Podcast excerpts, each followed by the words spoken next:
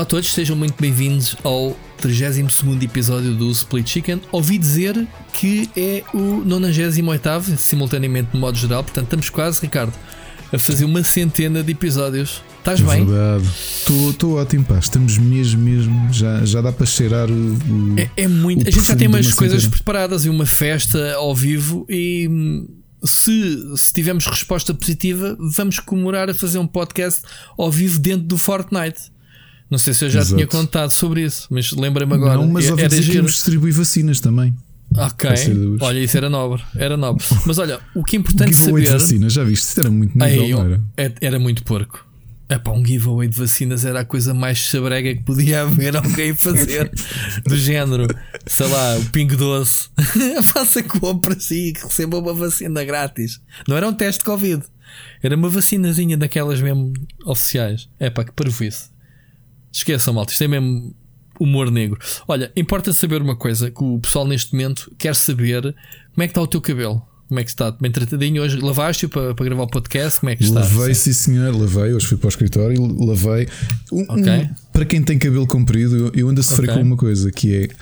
Atrás elásticos. demoro muito a secar. Não, eu uso, eu uso o cabelo apanhado, às vezes é que solto, especialmente E- no escritório, costumo soltar mais, mais perto da hora E usas aqueles elásticos de veludo ou daqueles assim Não, normais não, com o esses- Hello Kitty? escorregam imenso. Uso Com- uns e, com e a Ana, tem mais, Ana tem mais anos de experiência de cabelo comprido do que eu. Arranjou-me daqueles em espiral.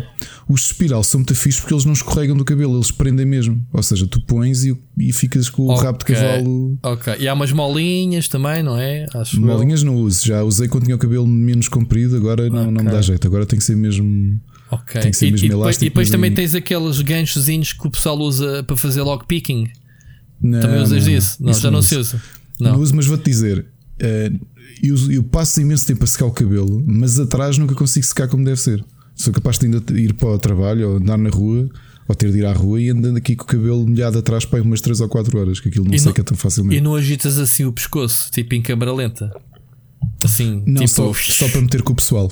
é, no outro dia fiz isso ao Machado, fizemos videochamada e, e para eles verem o, o, o quão comprido está o meu cabelo, eu simplesmente tirei o elástico à, à Pantene. Pois, mas, E mas não é fizeste só ao Machado, também fizeste isso a mim aqui há dias. Claro que fiz, eu faço isso a toda a gente. és uma vaidosa. Pois é, fiz isso no fim de semana, depois já Pois, lembrava. pois, estás a ver. Enfim, apanhaste-me ali vulnerável a mostrar: olha, estou aqui o meu olho, está aqui o, creme e tu, cabelo pantene. Muito bom. Grande Ricardo, estamos aqui a brincar. Olha, como é que foi a tua semana, amigo? Conta-me lá. Já sei que estás todo contente, estás quase a ganhar um campeonato, teu Sporting, a, a ser levado ao colinho, já ouvi dizer. Exato, o colinho de jogar eh, 78 minutos eh, com 72 Mas, minutos com, com 12. Com Mas 10, olha, com 12. não, com não, 10. te, não te entusiasmes que não vamos falar de bola no podcast. Foi só mesmo para meter-me contigo. Pronto, é só Não, para ainda dar- que, para a malta ter noção, eu não sei como é que isto vai estar daqui a meia hora, mas por enquanto o Porto continua a perder um zero com o Moreirense. Ok, portanto, estamos a gravar isto em direto do jogo do Porto e, e o Ricardo está aqui com um sorrisinho maroto. Olha, eu vou-te dizer, isto dos podcasts e dos jogos de futebol. Saiu hoje o episódio, mas eu tenho que partilhar contigo. A Alexa e o Sérgio convidaram para ir outra vez ao Entre Marido e Mulher Foste lá meter a e, colher. e fui lá meter a colher, exatamente. Ok. Eu fui, fui mesmo meter entre marido e colher. Exatamente. Marido e colher. Mulher- entre Sim, eu marido percebi. e colher. Sim, o objetivo do convidado é meter a colherada. E então? E fomos falar de From Software. Só que eu tinha-lhes dito, nós já tínhamos adiado. E eu disse: Olha, atenção, pá, é que grava, eles queriam gravar aquilo na quarta. Eu disse: Pá, não dá para gravarmos às 11 porque o Sporting joga com o Belenenses. E 11 é muito tarde, temos que começar mais cedo. Então começámos exatamente no início da segunda parte. E eu avisei: Olha, estou a gravar o podcast, mas ao mesmo tempo estou a ver o Sporting. Porque Isso é uma falta de Sport TV. consideração. não, do caralho, eu disse: Olha, pessoal, gosto muito de vocês, mas eu, eu, eu paguei Sport TV e pá, é assim. Pronto, ok. Então, por acaso, quem estava lá também, eu não conhecia pessoal, não conheço pessoalmente, é o Gonçalo de um site que é o Portal Gamer, que tam- também por acaso não, não, não conhecia, mas ele tem participado em alguns episódios Ok. deles e ele também era Sportingista. Então, Então, vai lá os meter a três. colherada também.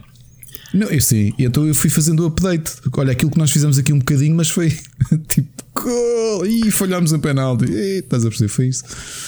Um, por isso é que eu brinco a dizer que pior do que From Software, mais dificuldade é ser Sportingista. Sofres mais. Ah, sofres mais. Sofres mais. Sofres mais o quê? Vocês agora sofrem este ano, depois estão mais 20 anos, tipo, moribundos. E Exato, depois, quando exato. aquilo começa ao bicho a mexer, É, é aquilo que eu estava a te dizer. Um gajo levanta o calhau e saem os lagartos todos lá de baixo. Exato. É? pronto. Então pronto. Já chega de bola. Vamos a coisas mais, mais chega. bonitas. Olha, não querendo puxar o assunto que, que é habitual nos últimos meses, nossa Covid está tá a bombar. Portugal, zero mortes hoje, ontem uma, e continuamos a ser o, o país com menos casos e com, com, com menos porcentagem. Eu, tinha, é, eu, tu- tinha, eu, tinha expect- eu tinha más expectativas que nós eh, que isto já tivesse piorado por causa da Páscoa e da por causa das Páscoa, já, manifestações. já passou tudo. Já passou. Felizmente, Agora é só o até 25 ver- de Abril. Temos que ver agora daqui a 15 dias por causa do Já agora um 25. bocadinho de serviço público, pessoal que nos ouve, que possa Uhum. não ter percebido isso, porque a notícia, eu pelo menos não vejo telejornais, mas eh, avisaram. Ok. Uh, desde sexta-feira, para quem tem familiares com mais de 65 anos, existe o site para autoagendamento. Ok, já estamos nesta fase. Uh, aquilo que era suposto haver em três fases já não, já não vão ser três fases. Portanto, a primeira fase já passou e uh, a DGS decidiu tornar isto uma fase única. A segunda.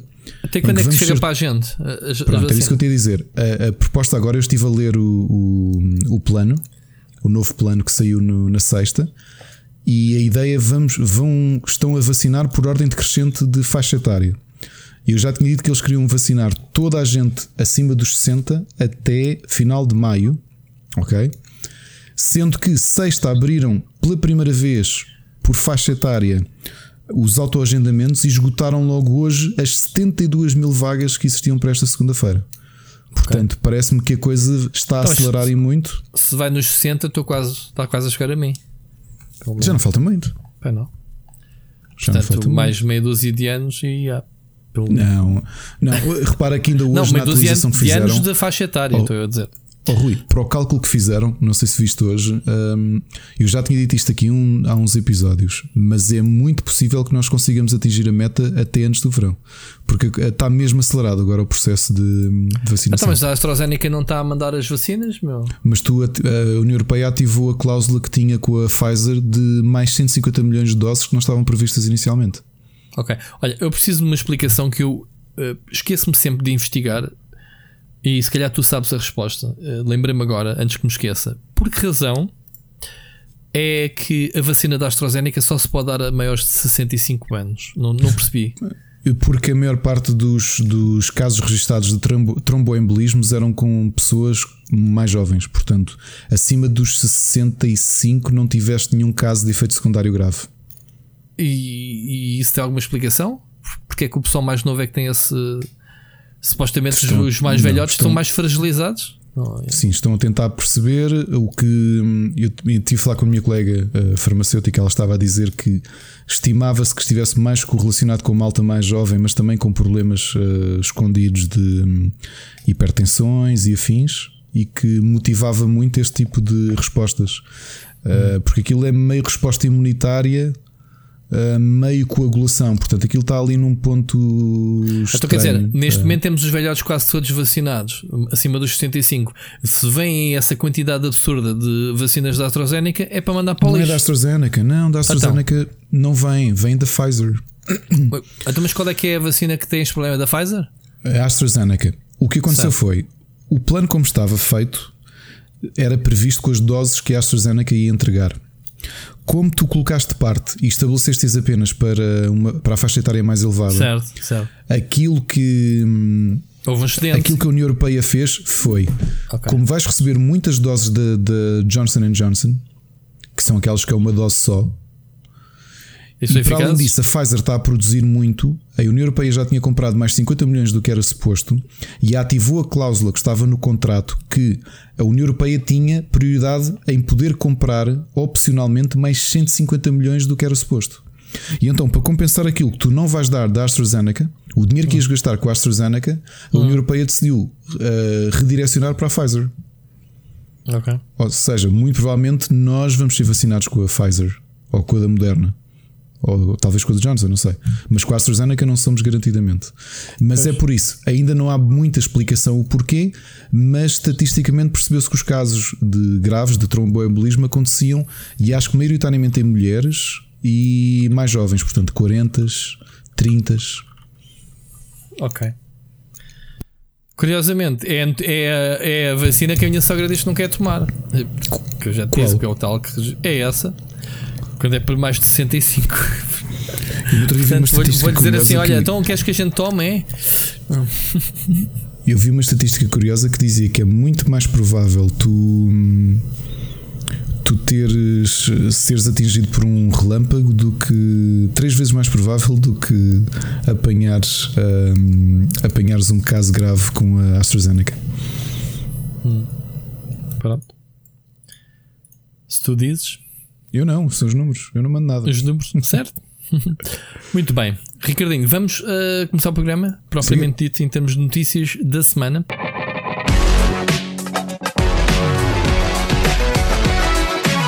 Notícias da semana. Olha, vamos começar com uma coisa muito simples, só aqui a informação de que a Sony confirmou o PlayStation Plus Video Pass. Já começou na Polónia, em teste, portanto, uh, a receber sem novidade. Isto é uma mais-valia, na tua opinião, para a PlayStation Plus? Obviamente que sim, mas é isto que a gente quer como jogadores? A resposta ao Game Pass, Ricardo. Já não, assim, pé juntos. Não, uh, assim. não mas. Um a Sony até hoje tinha acordo com a Netflix, ainda tem acordo com a Netflix, não é? de distribuição dos, dos conteúdos. De, de Eu acho que a Sony está a dormir com todos neste momento. Aqui, ontem antes de ontem, uh, li que a Disney já conseguiu acordo com eles, inclusivamente trazer o Spider-Man outra vez para, para a MCU do, do Plus. É porque assim, oh, oh Rui, parece-me que a produção da Sony Pictures não é grande o suficiente para conseguir garantir. Não é, eles estão em crise, sim. Não é? Sim, sim. Eles têm muita coisa boa, não têm volume eh, quantidade e, exatamente, não têm yeah. volume para uma plataforma e, e, e obviamente que, que assim, não é propriamente não, o mais rentável para eles. O não tendo volume, e tu repara, uh, mesmo fazendo uma coisa destas, isto não invalida acordos com outros serviços de streaming. Porque imagina que o contrato, novamente, estamos aqui completamente a tirar para a parede. Imagina que tu és a Netflix e eu sou a Sony Pictures e tenho um acordo contigo em que tens o exclusivo das plataformas de streaming de hum, conteúdo de vídeo. Isto que tu vais anunciar aqui não é uma plataforma de streaming, é um add-on a um serviço da Sony. Com certeza, com certeza é? que sim, mas isso é o suficiente para converter malta para o não, Plus? Não.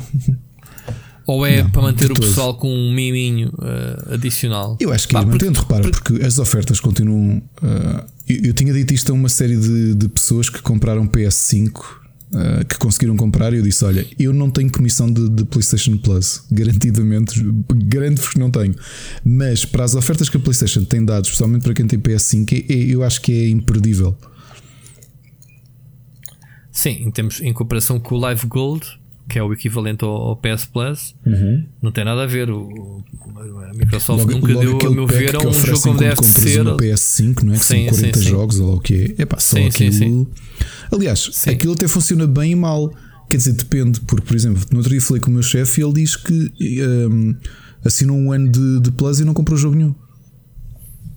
Não e tem outro amigo que fez exatamente o mesmo. Como, não teve, como eles não tiveram PS3 nem PS4, especialmente PS4 pá, diz pá, tenho conteúdo até não sei quando. Estou ah, ok, o, percebi. Pelo preço de um jogo, tenho 40 que nunca joguei.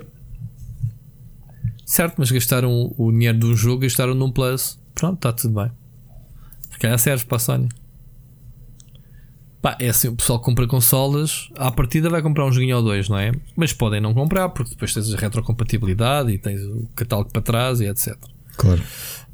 Se tiveres, se tiveres uma PlayStation 4, obviamente. Um, mas em relação aos filmes, epá, eu também não. Como um extra miminho, epá, eu não sei se me Depois estamos aqui a falar de filmes como o Venoms ou Milland, o Bloodshot, que é o que está no, catálogo, no cartaz. Uh, Bloodshot com o Vin Diesel, acho que este ainda não o vi. Um, mas é algo que, que, é estático, ou seja, não é um serviço orgânico que vai ter muitas coisas. Estou aqui 20 filmes e séries. E depois vamos adicionar mais conteúdo a cada 3 meses. Obviamente que isso não é uh, porta-estandarte de um serviço, né? nem pouco claro. mais ou menos. É apenas mais um add-on. Portanto, não pagas mais por isso, né? Olha, mas nós estamos aqui a falar e já filmes. dissemos do que é que estamos a falar. Não dissemos, pois não? Do PlayStation Plus Video Pass, sim. Ah, ok. Não percebeste? Ao início eu disse isso. Desculpa. Não disse, peço desculpa. Se calhar posso ter-me esquecido. Portanto, é o PlayStation Plus. Eu disse sim, que estava em teste na Polónia. uh, vai decorrer ao longo de um ano. Portanto, não, não podemos esperar, segundo consta, não, temos que esperar muito tempo até que isto chegue aos outros mercados, porque isto está lá na, na Polónia, não sei por que razão. Mas pronto, é uma, é uma forma, se calhar, deles afinarem. Um, sei lá, estarem preparados para, para fazer vídeo on demand. Isto é exigente, a plataforma de streaming de filmes. Um, não sei como é que funciona, se isto vai funcionar tipo o PS Now em streaming ou se o pessoal tem que sacar mesmo os filmes para a consola para poder vê-los, não é? E isso eu não percebi. Como é que funciona? Um, fica aqui essa dúvida. Ou seja, se estás a ver em streaming, que tem uma carga né, de resposta, ou se os filmes estão alojados lá no servidor e o pessoal que quiser ver saca o filme simplesmente. Não sei, eu acho que se isto é a resposta ao Game Pass, esqueçam, não é? Porque é pouco. Uh, se é um miminho, é pá, ok. Pronto. É mais um mimo. A mim sou mais uh, miminho do que outra coisa. Miminho, né? Muito bem. Não há nada mais a acrescentar sobre o assunto. Siga ao próximo. Esta madrugada, como uh, deves ter dado conta, houve uma coisa chamada Oscars de Hollywood. Nem sabia que isso este ano ia existir, só soube há dias que ia acontecer. Houve, eu também não. Não sei quem é que ganhou o único prémio, não sei que filmes estavam nomeados. Minto, sei um prémio porque alguém disse, o João Quadros tinha tweetado a dizer ganhou o Soul, o melhor filme de animação. Foi tudo que eu soube. Foi.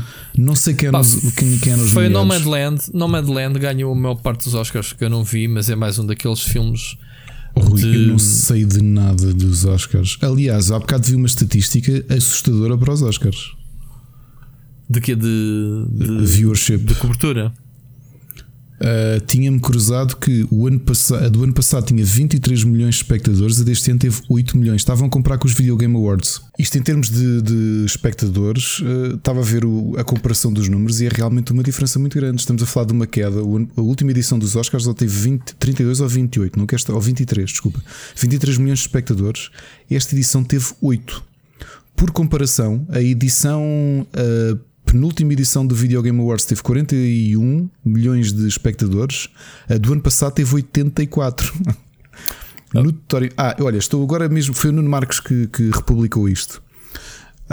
Um, The Game Awards 2019 teve 45,2 milhões de espectadores. Em 2020, 83 milhões. Oscars 2019 29.6, 2020 23.6, 2021 9.8. Rui, isto é uma queda quase de um terço de público. Bem, mas eu sei que tu agora vais dizer que isto é um ano fraco para o cinema. Foi. Além disso, além disso, não há filmes sonantes, porque a maior parte dos filmes foram odiados. Epá, isto foi o refugo. Uh, foi mas, o refugo. Rui, isto está em queda desde 2014 de 2014 para 2020, Sim, e 2020 os, não esqueças que os, os Oscars, os Oscars precisam ser reinventados. 2019, Sim, eles tens, perderam metade do público dos Oscars. Tens razão, eles precisam ser reinventados. Aqueles Oscars há 90 anos que é a mesma treta de sempre, meu. Ok?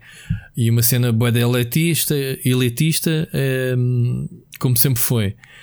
Agora, eles querem se adaptar ao novo mundo da, da net. Pá, eu não sei se, se, os velhotes vão, vão querer continuar a ver, estão habituados a ver. Nem sei se deu na televisão este ano se, se ontem costuma dar na SIC.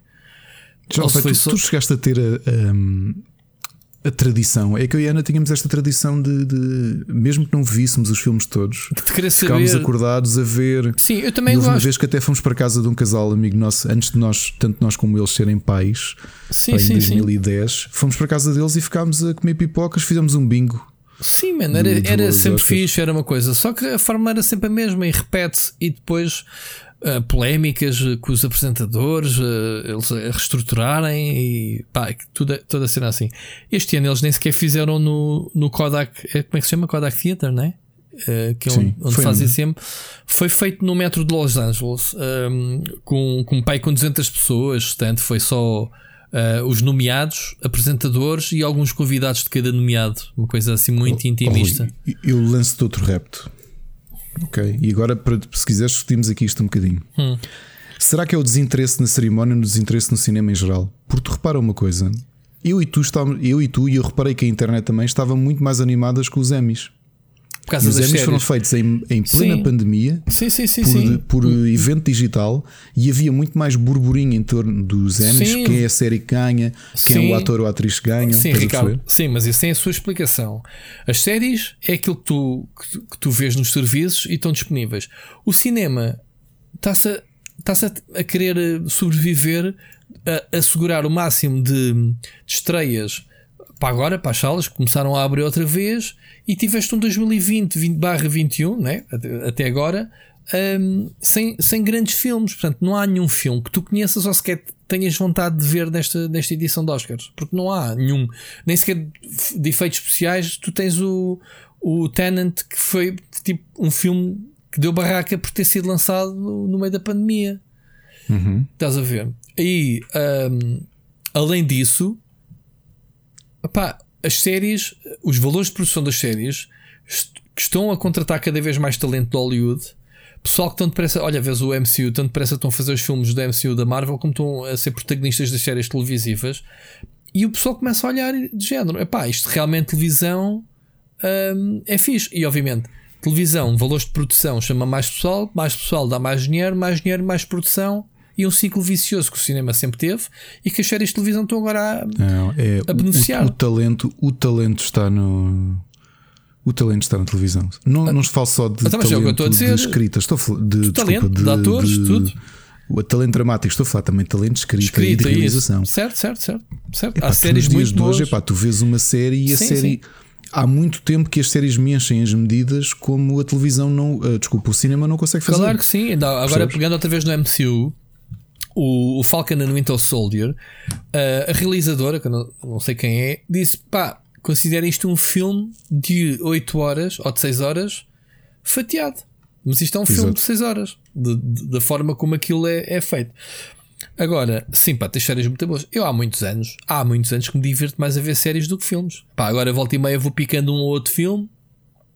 Ainda na semana passada vi aquele do.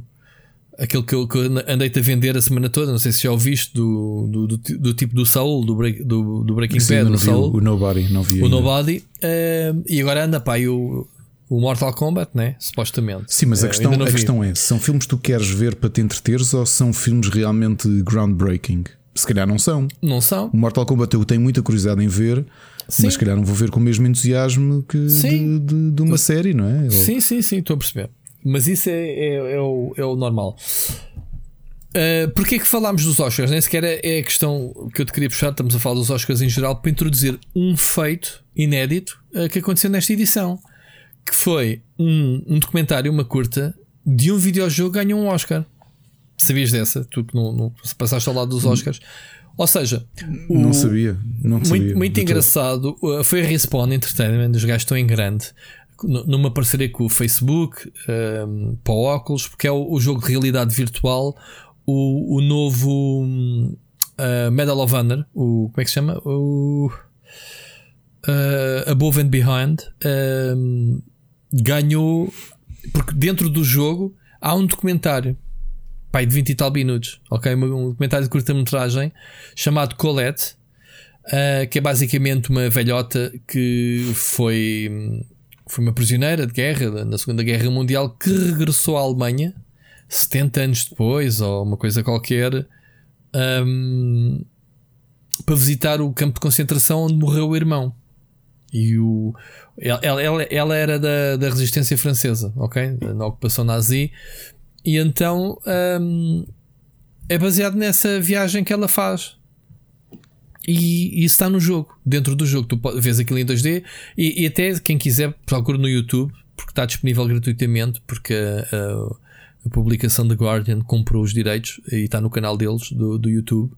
Quem quiser assistir, eu não, não vi, mas é curioso saber que uma coisa que foi feita para um videojogo este ano é um caso atípico. Até isso foi aceito, porque havia aquelas regras de ter que se estrear no cinema. Não sei Sim, se isso se aplica aos documentários ou não. Pronto. Estrear documentários no cinema, não sei se é normal, eh, se se aplica essa regra. O curioso é que parece que ou, ou realmente isto é muito bom, ou se eles tiveram que pá, re- re- rebanhar o tacho, como se diz, à procura de, de, de obras para terem os slots todos eh, garantidos para a categoria. Estás a ver? o que é certo é que isto é inédito, man. é uma cena tipo um. abre aqui precedentes. Tipo, um filme feito para um. um documentário feito para um jogo ganha um Oscar.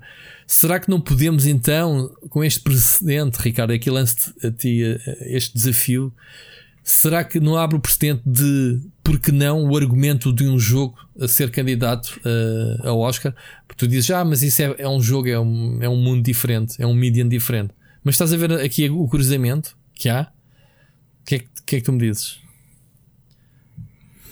Epá, a questão é realmente é, é, é esta indicação que, que, que dás. Um, no ano em que precisavas de que não tinhas conteúdo, eh, até os videojogos entraram. Será que no futuro ainda há abertura para isso? Aqui há a desculpa de que. Por, okay. depois, por depois tens outra coisa que é tu tens experiências cinematográficas em videojogo uhum. que se calhar alguém vai querer sugerir e, e, e colocar como candidato a um Oscar. Isto e agora, mesmos, como é que tu fazes? São os mesmos precedentes da guerra do Exato. Netflix contra a academia, que era ah, vocês é, deviam estar era nos Emmys, não era aqui, porque uh, vocês estreiam os filmes na televisão e depois uh, eles até arranjaram. Ah, ok, então vamos colocar o filme numa semana numa sala de cinema só para dizer que teve no cinema. Lembras-te? Pronto, uh, desse tipo de polémicas.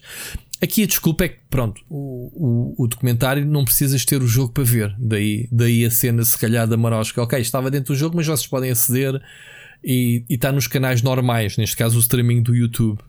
Mas é bem esquisito, não é? Um prémio dado a, um, a, uma cena feita para um videojogo. Se bem que isto é um documentário normalíssimo, um documentário que se não tivesse dentro do jogo vivia por si só noutro formato qualquer. Mas é, é, curioso chamarmos os videojogos para aqui para, para esta questão. E não sei se esses precedentes uh, se, se, têm, se têm bases ou não para, para no futuro uh, haver realmente a tal revolução que se espera nos Oscars. Não é? Consideras que, que os Oscars deveriam evoluir para outros median? E em vez de ser filmes, ser eh, as mesmas categorias, mas eh, de expressão em, em, em vários eh, median, digamos assim. Seria esse o Não salto? sei se a academia algum dia quer, vai querer fazer isso, sinceramente.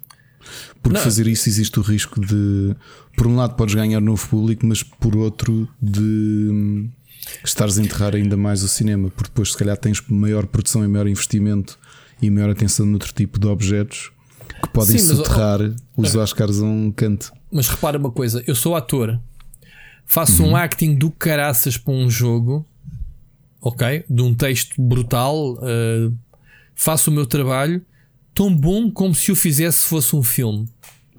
Não estamos a falar da mesma coisa, não estamos a premiar a mesma performance, a mesma pessoa, só porque trabalhou num medium e noutro, mas o trabalho dele é idêntico, ele tem que ir para o estúdio gravar, tem que fazer o trabalho igual. Estás a ver onde é que quer chegar? Pronto, nem vamos falar de carne e osso. É passível de um voice-over de, um, de um filme animado ganhar um Oscar na mesma categoria que os outros atores? E aí já, já não havia grande distinção entre um filme de animação, como, a, como o Rei Leão ou uma coisa assim, e um videojogo? Porque não aparecem os atores de carne e osso? Estás a ver onde é que quer chegar ou não? Estou, estou, estou, estou. Fazia sentido, mas estranhos que... que nós vamos viver exatamente não é? isso, Rui. Estou a fazer é... um exercício, atenção. Não estou a dizer Já tínhamos que falado é nisso aqui há um tempo, uh, mas há muita gente que diz, por exemplo, que sempre achou injusto o Andy Serkis, não é? Sim. Não ter nomeações. Isso é outra. Porque... Aí já estamos no campo da caracterização. Exatamente. É mais outra barreira que se tem que quebrar, que é a caracterização digital ou old school, uh, manual, né? De, com, com uma caracterização uh, feita por uma profissional, um profissional claro. de, de, caracterização. O computador não pode substituir esse processo, uh, sendo que o objetivo final é o mesmo, que é transformar o ator numa personagem animada. Oh, Rui, eu lembro-me da grande discussão que houve na altura com a Scanner Darkly por usar mecânicas de rotoscopia para. Uhum. E a rotoscopia e cel, tinha cel shading também. Já não me lembro se aquilo tinha ou não. O que é que eles fizeram? Mas na altura lembro-me que era inovador do ponto de vista visual. Tu lembras desse filme? Qual é que era o filme? O A Scanner Darkly. Não. Se eu te der uma, se eu te mostrar uma. Quem, quem usava a rotoscopia era a Disney, não era? era, era foram eles que inventaram essa técnica. Scanner Darkly é de quem? Era, foi feito com. Pois, o filme foi todo digital.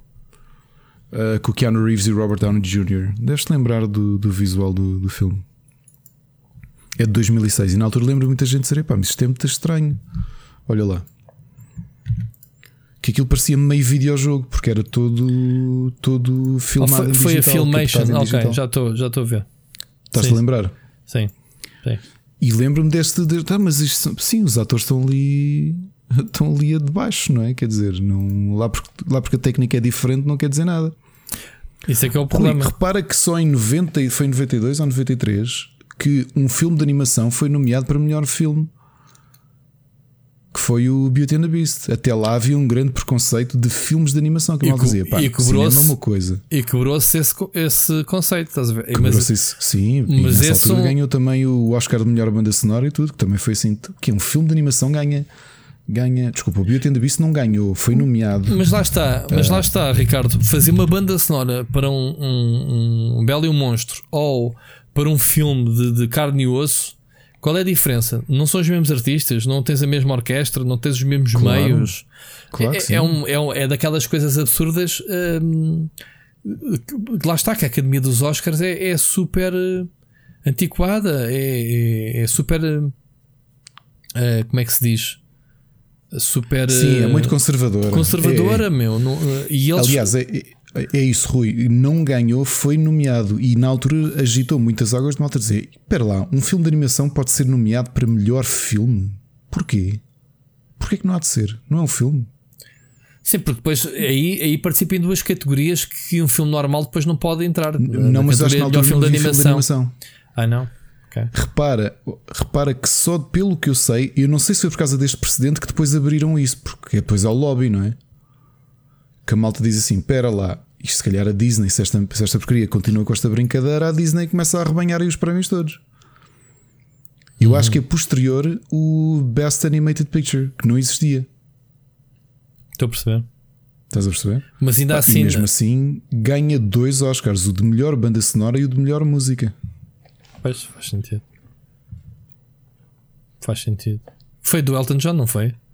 Não, foi da Celine Dion. O Elton ah, John desculpa, estou a pensar no Rei Leão ainda. Acho que não chegou a receber o tô, Oscar, tô mas foi nomeado. Estou a pensar no Rei Leão. Ok. Estás a falar da Bela e o Monstro e estou a pensar no Rei Leão. Um, Agora deixaste-me dúvida, Rui, se isto se levou algum Oscar ou não. Estás a falar do Candle in the Wind ou Canon?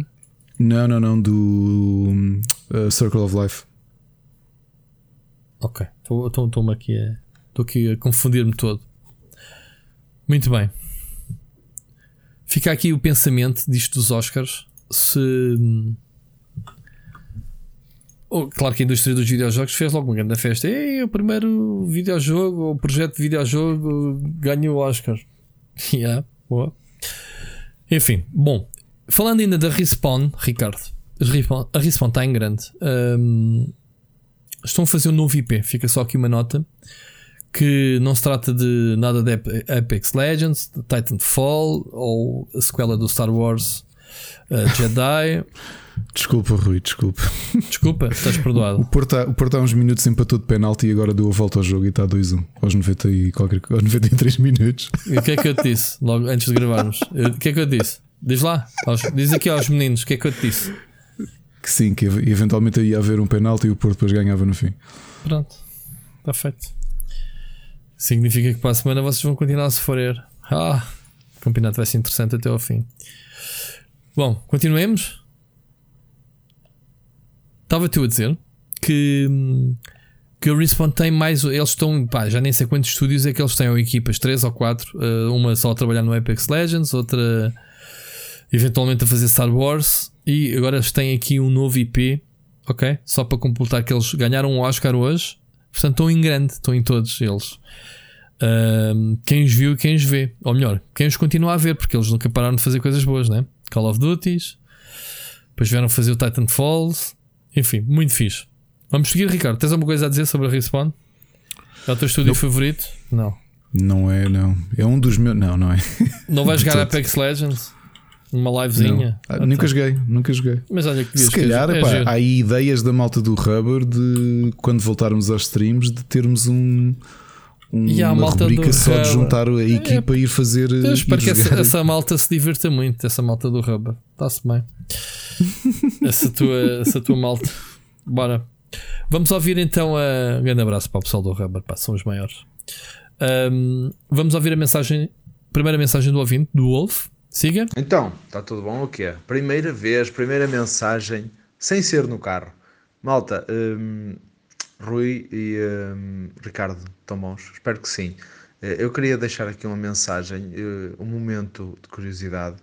Eh, vocês já repararam que se escreverem absolutamente nada, ao contrário, lê-se Adan etnematulosba. É difícil de dizer, ok?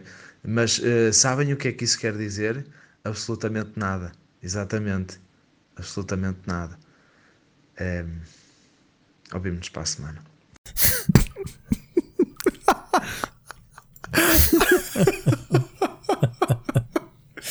Mereceste esta. Mas isto foi, foi para mim? O que é que eu fiz? Depois de. Depois. Depois, depois de. Já agora o gol do Porto foi anulado o segundo. Aos 96 minutos voltaram atrás. Desculpa, Wolf. Desculpa estar a fazer isto. Mas tu mereceste porque trataste tão mal o Wolf. Foi o Wolf que trataste mal, não foi? O Rude Parreira. Foi. Tratei muito mal o e... Wolf. Eu, aliás, eu trato mal toda a gente. As pessoas nem imaginam. Há, há duas coisas que as pessoas não sabem. Que se não conviverem connosco mais, é que há muita gente que me vê só, por exemplo, olha, na sexta-feira deu uma conferência no Lisbon Game Conference e, e acho piada quem me vê em público a dar aulas ou conferências ou a falar ou a fazer entrevistas não tem noção do idiota que eu sou na realidade. E eu sou um tipo muito mais descontraído na vida pessoal do que, do que aparento. Tu és menos simpático, tu és muito rude. Pronto. Tu és uma tu, tu entras logo a pé juntos. Não, é brincar, não é nada. O Rui fico, é um tipo. Fico, mas, eh, mas realmente quero mesmo dizer isso. Uh, o quê? Adam etnemasu la butsata. Ok? Ficam aqui Quer pessoal... dizer absolutamente nada. Absolutamente nada. Muito bom. Foi, Olha, um, foi, é, foi, um trocadilho brutal, Wolf. Olha, não estava à espera que me respondesses. Aliás, o, o Wolf, para já, é, nota-se logo que é pessoa que, que, que não é confiável. Uh, pessoas que não cumprem as promessas, do género nunca mais ia mandar mensagens, já é a segunda semana seguida que manda. Portanto, Wolf, não, pronto, não cumpres a tua palavra. E para a semana quero-te ouvir outra vez, portanto, com algo igualmente desinteressante como esta mensagem. Portanto, eu faço questão disso. E pronto, este foi o meu momento rude. Ricardo, passo-te a palavra. O Wolf é o maior, pá. Eu adoro o Wolf, pá. Não sei se tu, tu não, não, conheces o Wolf pessoalmente. Não, é das pessoas mais. daqui das intervenções dele. E... Não, eu conheço o Wolf pessoalmente, as lives. Uh, já, já convivemos juntos e acho que é das pessoas mais divertidas que eu conheci neste meio de streams e, e pronto. Foi, foi por causa das streams e do, do, do, canal do YouTube que a gente teve essa possibilidade de se conhecer, obviamente, em eventos, claro. os Lisboa Games Week, dessa cena. Mas sim, pá, Rolf é uma simpatia de pessoa e consegue estar. Eh, ele tem sempre este, esta forma divertida de estar mas é uma pessoa uh, que lida com assuntos sérios e, e, e, trabalhador, que eu sei que, que ele faz, uh, as empresas onde ele trabalha e etc. E portanto, olha, Wolf, um grande abraço para ti, meu amigo. Eu sei que sou rude, mas gosto muito de ti. Siga. Tu tens... Olha, trago uma notícia. Certo. Sim, eh, já aqui tinha falado tantas vezes de não acreditar que a Capcom algum dia fosse trazer a série Dai Gyakuten Saiban para o Ocidente. Para quem não sabe, para quem não se lembra, é o spin-off de Phoenix Wright, o último de todos. Que é aquele, é que, jogo, aquele jogo que tu sacaste que é as legendas para jogar a versão japonesa, que me disseste há uns anos, não é esse? Sim, que tive na, na versão Android. Houve uma empresa, o IGN até os entrevistou, uma empresa, um grupo de fanlation que hum. uh, traduziu o jogo todo e ensinou como é que tu podias comprar o jogo na Play Store e aplicaram o patch. Portanto, vê lá o trabalho que dava. E finalmente a Capcom anunciou como é que, que vão trazer já no final de. Não quero mentir, no final de junho ou no final de julho. Uh, para o Ocidente, os dois jogos. Ah, é julho. Os dois jogos vai se chamar uh, The Greatest Attorney Chronicles. É um spin-off passado no final do século XIX com o antepassado do Phoenix Wright, uh, acompanhado pelo Sherlock Holmes. Eu joguei o primeiro jogo e já fiz aqui review do jogo há, uns, há um bom tempo. E, e tenho curiosidade com o segundo, porque neste momento é o único jogo que eu não joguei da série. Aliás, estava à espera que. Isto é da Level 5, não é? Ou não? Diz? É da Level não 5. é Capcom. Não, é Capcom por Ah, isto tem o traço da, da Level 5, parecia mesmo. ah, Ma- Mas estava ansioso, hum, estava ansioso que, hum, pá, que chegasse o jogo finalmente, porque aquele, aquele grupo de Fanlation já estava a trabalhar na tradução do segundo. e eu, estão envolvidos até- ou não? Ah, ao menos foram buscar os moços? Hum, Acho que não. Eu, eu não sei é se nós não vamos ver a versão final e eles descobrem que aquela tradução foi feita com, com base neles. E curiosamente eu tinha lido há um tempo o, o problema legal que isso podia ser. Porque repara, e acho que já falámos aqui disso, não é?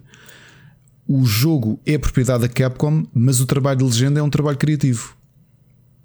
Estás a perceber? Sabes que é Ou seja, não na- eles não fizeram nada de ilegal. E tu sabes que já ouvimos todos falar de histórias dessas, de empresas de, de- Ia contar agora uma dessas. de localização de cinema que usam legendas que a malta espalhou na net. Ou seja, aconte- aconteceu uma vez um filme na, na SIC ou na, na RTP. Pronto, está a dar o filme normal, tens as legendas no caraças. No fim aparece aquele tipo de crédito, tipo ah, legendas por Timbuceta, estás a ver? uou. yeah, mesmo isso. Eh, e, e eu pensei, bom, mas os gajos sacaram legendas da net para dar na televisão, grandes malucos. Pronto, ficou assim. Mas diz, diz. Trabalho criativo. epá, e- Yeah. Não é isso. Os grupos de, de legendagem é que nunca não se querem chatear, porque a realidade é que aquilo é trabalho. Ah, é trabalho criativo.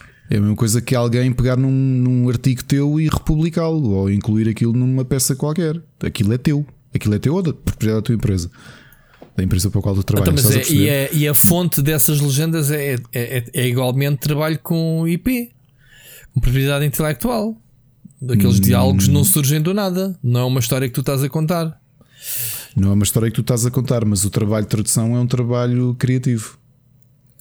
É um Tá bem, trabalho mas, teu. mas é um trabalho, eh, ok, mas espontâneo. Registaste isso em algum lado? Tens autorização para registar, o teu trabalho? Não registaste, mas é daquelas coisas que tu quisesses ir eh, Então. brincar que.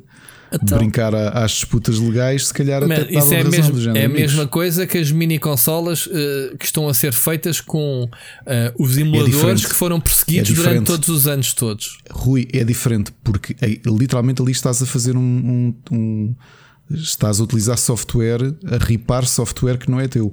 Fazeres uma tradução é um trabalho de um trabalho criativo. Relembro-te que o Fernando Pessoa ganhava o dinheiro de duas maneiras: como correspondente e como tradutor. E olha que há muita gente que quer ler o Edgar Allan Poe traduzido por Fernando Pessoa, porque não é a mesma coisa de ser traduzido pelo Zé Carlos. É o Fernando Pessoa, é um trabalho criativo sobre aquilo. Porque o Percebes? Fernando Pessoa percebia inglês melhor que o Zé Carlos, é isso. Se calhar percebia melhor, mas estás a perceber? É, é aquela coisa de. é- eu acho que era daquelas lutas que se calhar as próprias empresas não querem entrar. Porque na realidade não houve nada. Repara, Rui, tu és muito bom a falar eh, russo, ok?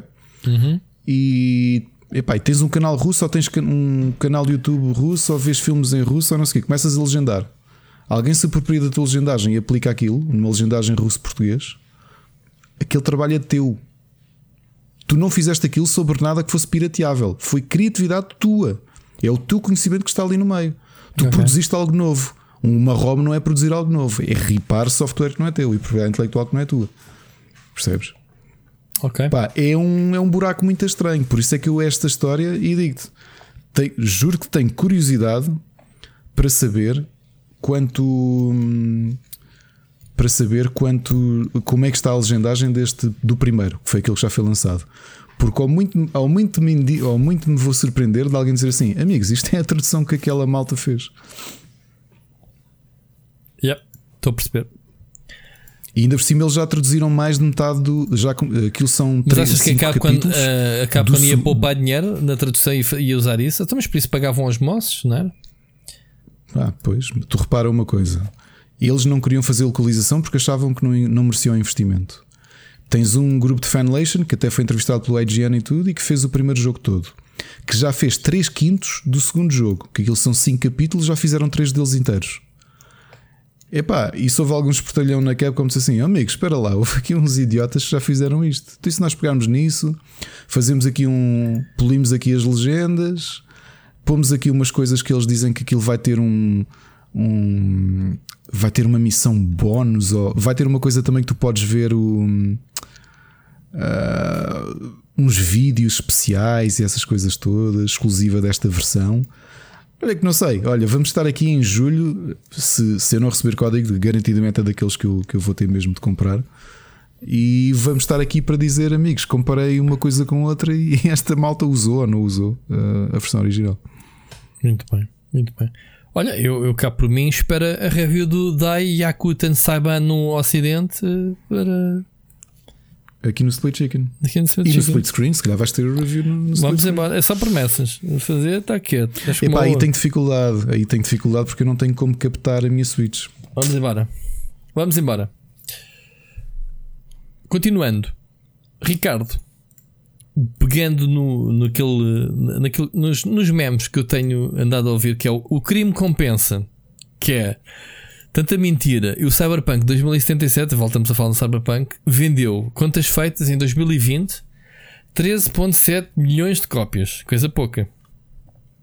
Ok? De acordo com, com eles próprios. Portanto, eles próprios lançaram uma imagem a dizer contas feitas 13,7 milhões. É muito jogo. Certo? É muita fruta. No entanto, para tu teres uma ideia, numa outra notícia paralela, surgem aqui a, a dizer que sabes quanto é que custou os, um, os refunds da PlayStation para eles? Quanto? Não sei, uh, já me esqueci. Custou 51 milhões. A CD Projekt tinha dito que tinha custado só 2,2 milhões. Portanto, uh, foi um bocadinho as receitas ou melhor, os prejuízos. O que é que o refunds não é prejuízo sequer, não é? Basicamente devolveres aquilo que faturaste indevidamente, certo? não se pode dizer que é prejuízo, para não. Como é que isso funciona? E, pá, não sei, mas aquilo. Estás a perceber? E isso, é, isso devem ser aquelas ginásticas de é ano fiscal. Que Repara, o ano fiscal acabou, já podem dar esses buracos. Sim, Olha, amigos, afinal não é aquele. Não é isso. É a mesma acabamos coisa em alta, agora acabamos em baixa. É a mesma coisa que tu, por causa da Covid, aquilo que deixaste de faturar porque estavas em isolamento, dizeres que tiveste prejuízo, mas é prejuízo perdeste dinheiro, efetivamente tinha X valor e perdeste, ou deixaste de faturar? É, é, estás a ver a diferença? Não, eu acho que aqui é diferente. Aqui provavelmente eles contabilizaram isto tudo para o relatório do ano fiscal e, e, devem, ter, devem ter agendado com a PlayStation a devolução para depois do ano fiscal.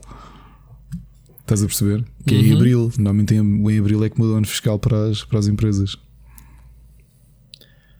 Uh, eu estava aqui a tentar ler os pormenores, que isto até é bastante complexo. Uh, eu não, não, não, não fiz aqui a, a devida. Eles estão aqui a dizer que só tinham sido devolvidos Quantos jogos? 30 mil. Ok?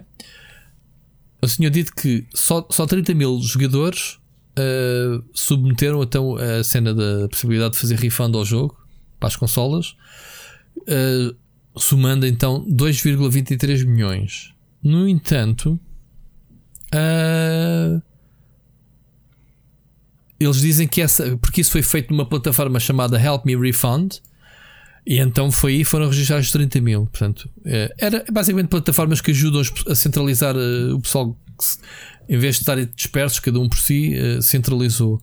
No entanto, eles dizem que pá, esse não é o único canal válido para fazer as devoluções. E então, e, e tudo o resto foi, uh, foi desvalorizado, digamos assim, em termos de. Mas há aqui muito mais. Portanto, uma diferença brutal, 51 milhões. Eu não sei quanto é que isto tem cópias, eles não dizem aqui. Mas pronto, seja como for, pena não temos, porque pá, pessoas que, que vendem 13,2 eh, milhões de cópias, eh, feitas a 70 paus cada jogo, não é? Grosso modo, isto é uma pipa de massa. Diga-se passagem. Isto para fazer uma comparação, Ricardo, isto por si só não tinha piada se nós não disséssemos que o It Takes Two, que é aquele jogo para já a Gotti, eh, se acabássemos o ano agora, vendeu um milhão de cópias. E o Joseph Ferro está todo contente da vida. A dizer, malta, já vendemos um milhão de cópias. Estás a ver que dif... a diferença. Sim, olha, olha, na conferência que dei na sexta, que falei especificamente sobre o mercado indie, dizia isto que é. Mas uh, o, o, tu, quando tens um sucesso deste no mercado indie, a valorização da tua, do, da tua margem de lucro é brutal versus o orçamento que tu tens. Estás a perceber? Sim, sim, sim. Ou seja, um milhão para AAA é pouco, mas não te esqueças que tiveste aí AAAs que venderam um pouco mais do que isto. Mas sabes que a CD Projekt é uma empresa indie. Sabes disso? sim. É, ok. Pronto. Não pertence à Electronic Arts, nem à Ubisoft, nem à Activision, okay. é indie. Siga, continua. Diz, diz. E, e, realmente é a diferença. Pá. Não sei qual foi o orçamento do It Takes Two. Não é de certeza um orçamento de um AAA. Uh, um milhão de cópias deve representar muita coisa, mais o valor, de, o valor avançado pela Electronic Arts, porque ele, esse valor existe. Exato. Ok. Pronto, Exato. não nos precisamos esquecer disso. Mas também sabes que o, o, o It Takes Two estava à venda por 40 euros, 40 euros o jogo, se não me engano. E, e, basicamente, como obrigava a jogar a dois, portanto, o potencial de venderes a dois jogadores só vendes a um. Estás a ver? É sempre. E ainda por cima com aquela mecânica que tu que não sabia, que tu é que me explicaste. Sim, sim, de, sim. Ou seja, com aquela honestidade de, de remote sim, play. Puro. Exato. Vendeu um milhão significa que pelo menos 2 milhões de jogadores jogaram o jogo. Exato. Pronto. Uhum. Há aqui uma coisa muito interessante. Eh, quem leu, quem leu, quem viu a minha eh, review do jogo, eu acabo dizendo assim: mal posso esperar para o Joseph Fers, qualquer coisa assim. Mal posso esperar para o Joseph Fers dizer que o seu próximo jogo vai ser brutal declarações relativamente à venda de um milhão. Ok? Diz ele: If you ask me about my next game, I can tell you now. It will even be better than It Takes Two. Claro. I'm gonna be so crazy. That's sure I am. Like the concept, that's gonna happen and people will blow away. Man, este gajo é um basófios, mas este gajo cumpre o que diz a cada jogo que faz. Estás a ver? Portanto, é um doido. Uh, gosto muito da postura dele, uh, gosto deste tipo de energia. Um, ehm, por isso é que eu estava a dizer que gosto bastante do Elon Musk. Lembras-te de falarmos sobre isso? Porque o Elon Musk é daqueles. Um, ehm, como é que se diz? Aqueles uh, génios, não é? Como os Bill Gates e, e, o, e, o, e o resto da malta das grandes tecnológicas, do, de um Zuckerberg e essa malta toda, mas fiz Estás a ver? Gajo maluco que gosta de dar nomes aos filhos, fórmulas eh, matemáticas e cenas assim maradas. Estás a ver? Pronto. Um, e gosto da postura deste tipo, destes afers na indústria. Faz muita falta pessoas como ele que dizem, eh, metem, metem na. Dizem aquilo que lhes vai na alma. Às vezes dizendo merda, mas pronto, é isso, faz parte. Muito bem, Ricardo, vamos continuar. Hoje temos yes. aqui muita coisinha ainda para ver. Vamos ouvir a próxima mensagem do ouvinte ou não? Vamos. Gonçalo Carvalho, bora lá. Olá Rui, olá Ricardo, Gonçalo Carvalho, e é para vos dizer que fiquei muito, muito surpreendido e adorei a vossa nova rúbrica de moda e beleza. Aproveitando as vossas dicas de beleza com o bigode do Ricardo, eu venho aqui já perguntar o que é que devo fazer ao meu, ao meu cabelo. Eu sempre quis fazer um, um chignon, mas não sei se isso fica bem com tranças ou com madeixas. O que é que vocês sugerem o que eu faça com o meu cabelo? Será que até é, será importante deixar crescer algum cabelo primeiro, visto que não tenho nenhum? E após ter isso, o que é que acham da minha ideia? Malta, obrigada por tornarem o mundo muito mais bonito com as vossas uh, dicas. Um, fico ansioso pelo novo separador.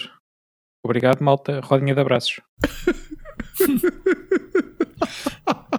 Portanto, Ricardo, uh, este é para ti. Ao bocado o Wolf é, é, para ti, agora toma para ti. Vá, agora vais fazer a, a dica. Ó oh, oh, Gonçalo, eu não sei o que é um chinhão, pá.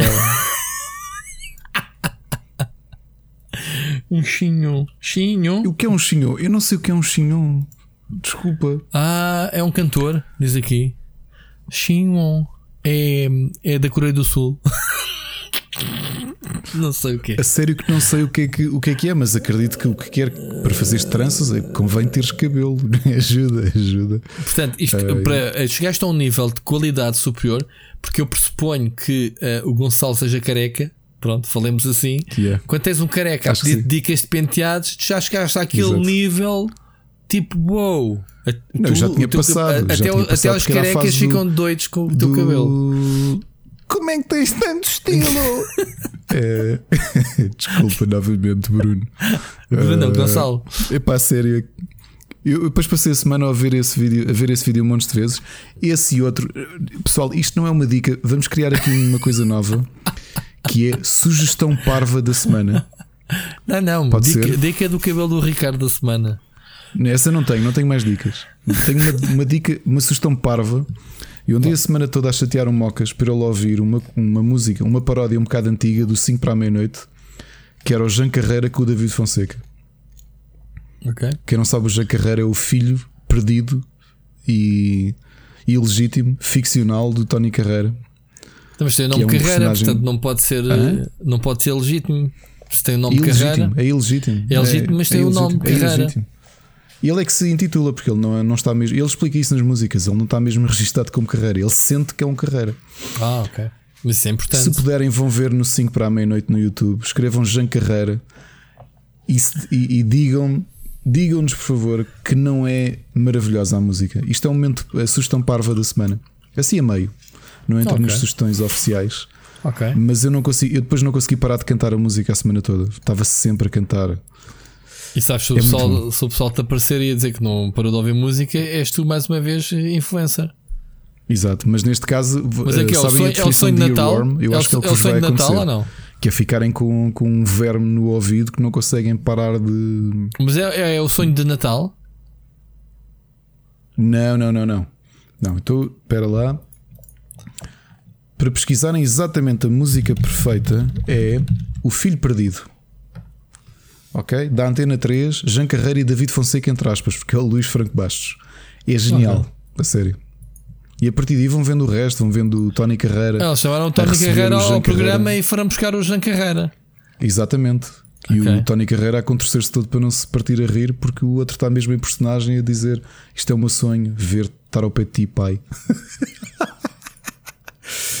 Pessoal, é a minha sugestão parva da semana. Gonçalo, desculpa, não, não sei o que é um chignon. Posso investigar e depois dar-te umas sugestões uh, de como fazer um chignon mesmo não tendo cabelo.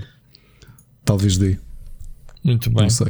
Olha, chegamos a um nível do, do podcast em que duas mensagens do ouvinte em três hum, é coisa nenhuma. Não significa nada. Pronto. É, Se já significa mais do que nós eu imaginamos. acho que vamos fechar a season por agora. Acho que não vamos chegar ao episódio 100, malta. Porque isto, eu, isto para mim são tomates que nos estão a mandar, Ricardo. Não, estão a Eu alinhar acho- connosco. Não acho que não, eu estou triste neste momento porque pá, uma coisa tão séria como o teu cabelo brincarem com isso. Eu só eu pensei que era eu, só eu é que podia fazer isso, como fiz. Aliás, eu Exato. abri o programa a falar do teu lindo cabelo. Exato. Portanto, Isto aqui é uma nova, uma nova máxima. Com Deus não se brinca, nem com o cabelo do Ricardo. não, é pá, o teu cabelo é só para o cafoné. Portanto, Oh, yeah, Obrigado. né? Ou calduces, no meu caso. Exato. Lá está a Rude Parreira. Logo, tumba. Rude Quando Parreira ali, espera, menos espera, Ah, pumba. caralho. Muito bem, vamos mas é falar de coisas muito, muito sérias e engraçadas uh, sobre a indústria dos videojogos, que é para isso que nos pagam, Ricardo.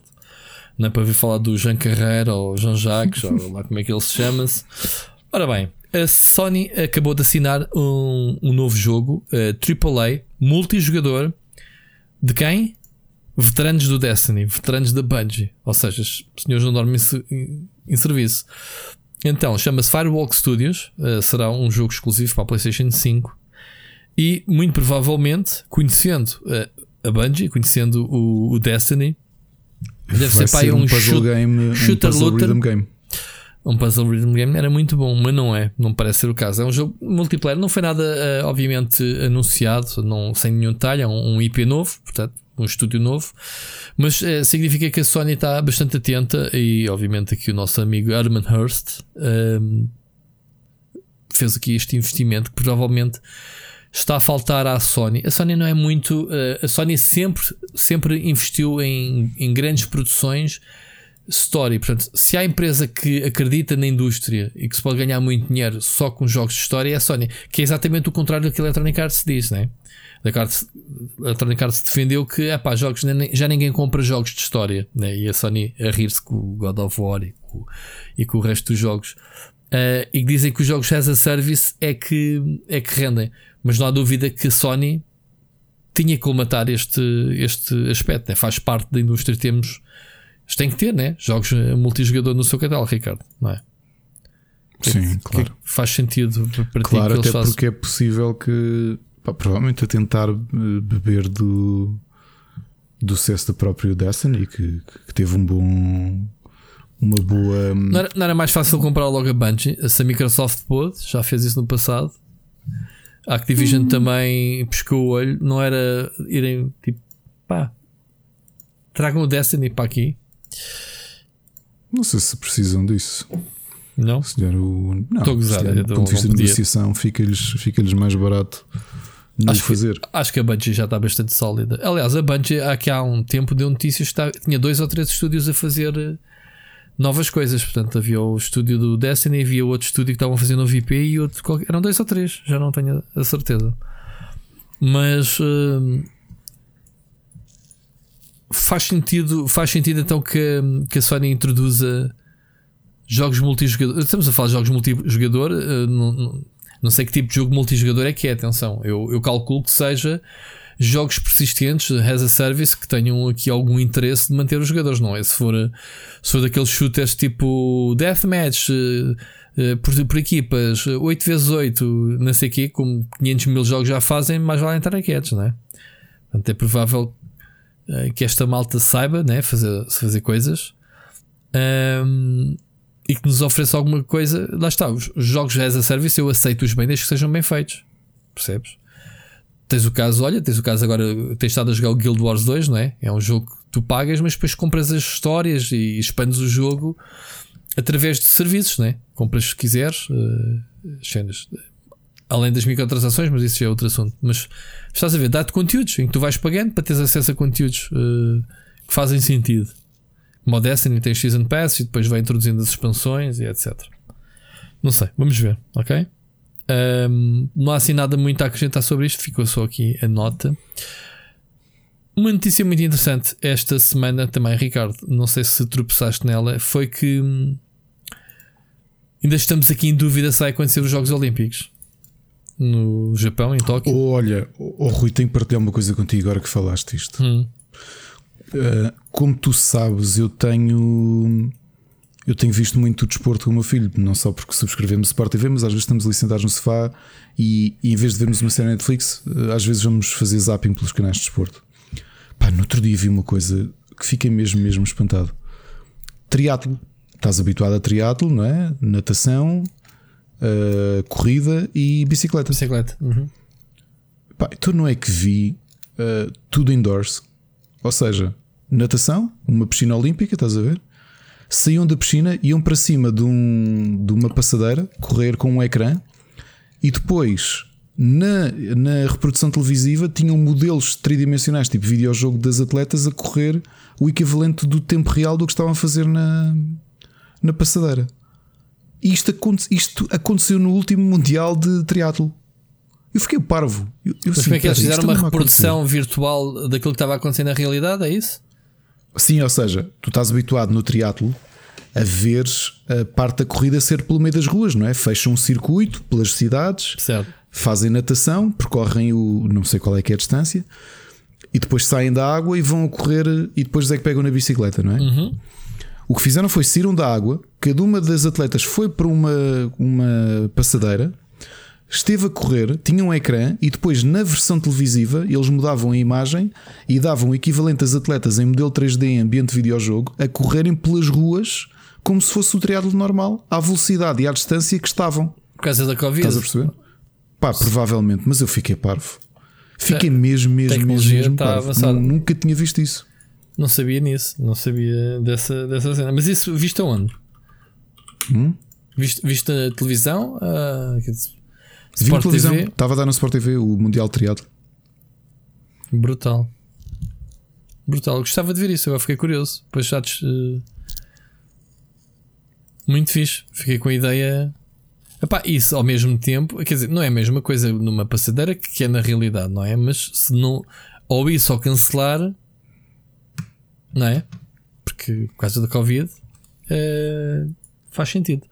Bom, para aqui para o programa, o que é que interessa aos Jogos Olímpicos? É que há anos que se debate se os videojogos ou os esportes devem ser ou não parte uh, dos Jogos Olímpicos. E isto aqui é uma grande divisão, mais uma vez, velhos do Restelo, não é? Dizer que pá, uma coisa é jogos físicos, outra coisa é videojogos, ok? Uh, e depois já entra aqui campos como ah, então e o xadrez, nem é carne nem é peixe, e está, e não sei o quê, pronto. Um, eles nunca fecharam portas de se criar um evento uh, com o mesmo selo olímpico, não é? organizado pela, pelo Comitê Olímpico Internacional, mas uh, destinado aos esportes. Eles nem sequer fizeram isso, porque basicamente uh, anunciaram agora há dias os Jogos Olímpicos virtuais, como é que se chama? Olympic Virtual Series, assim é que se chama que é basicamente um evento que uh, realiza-se antes dos Jogos Olímpicos, propriamente ditos, meses, uh, e neste caso até é feito online, totalmente online, por causa, obviamente, da pandemia. Mas o que é interessante é que estes, estes tipos dão, por um lado, estes tipos, os senhores que organizam o comitê. Uh, que organiza, por um lado, dá a mão à palmatória, ok, vamos então tentar alcançar uma nova audiência que é os jovens, que é tentar trazer os jogos os, para os Jogos Olímpicos, uh, introduzido então os Jogos uh, Olímpicos virtuais.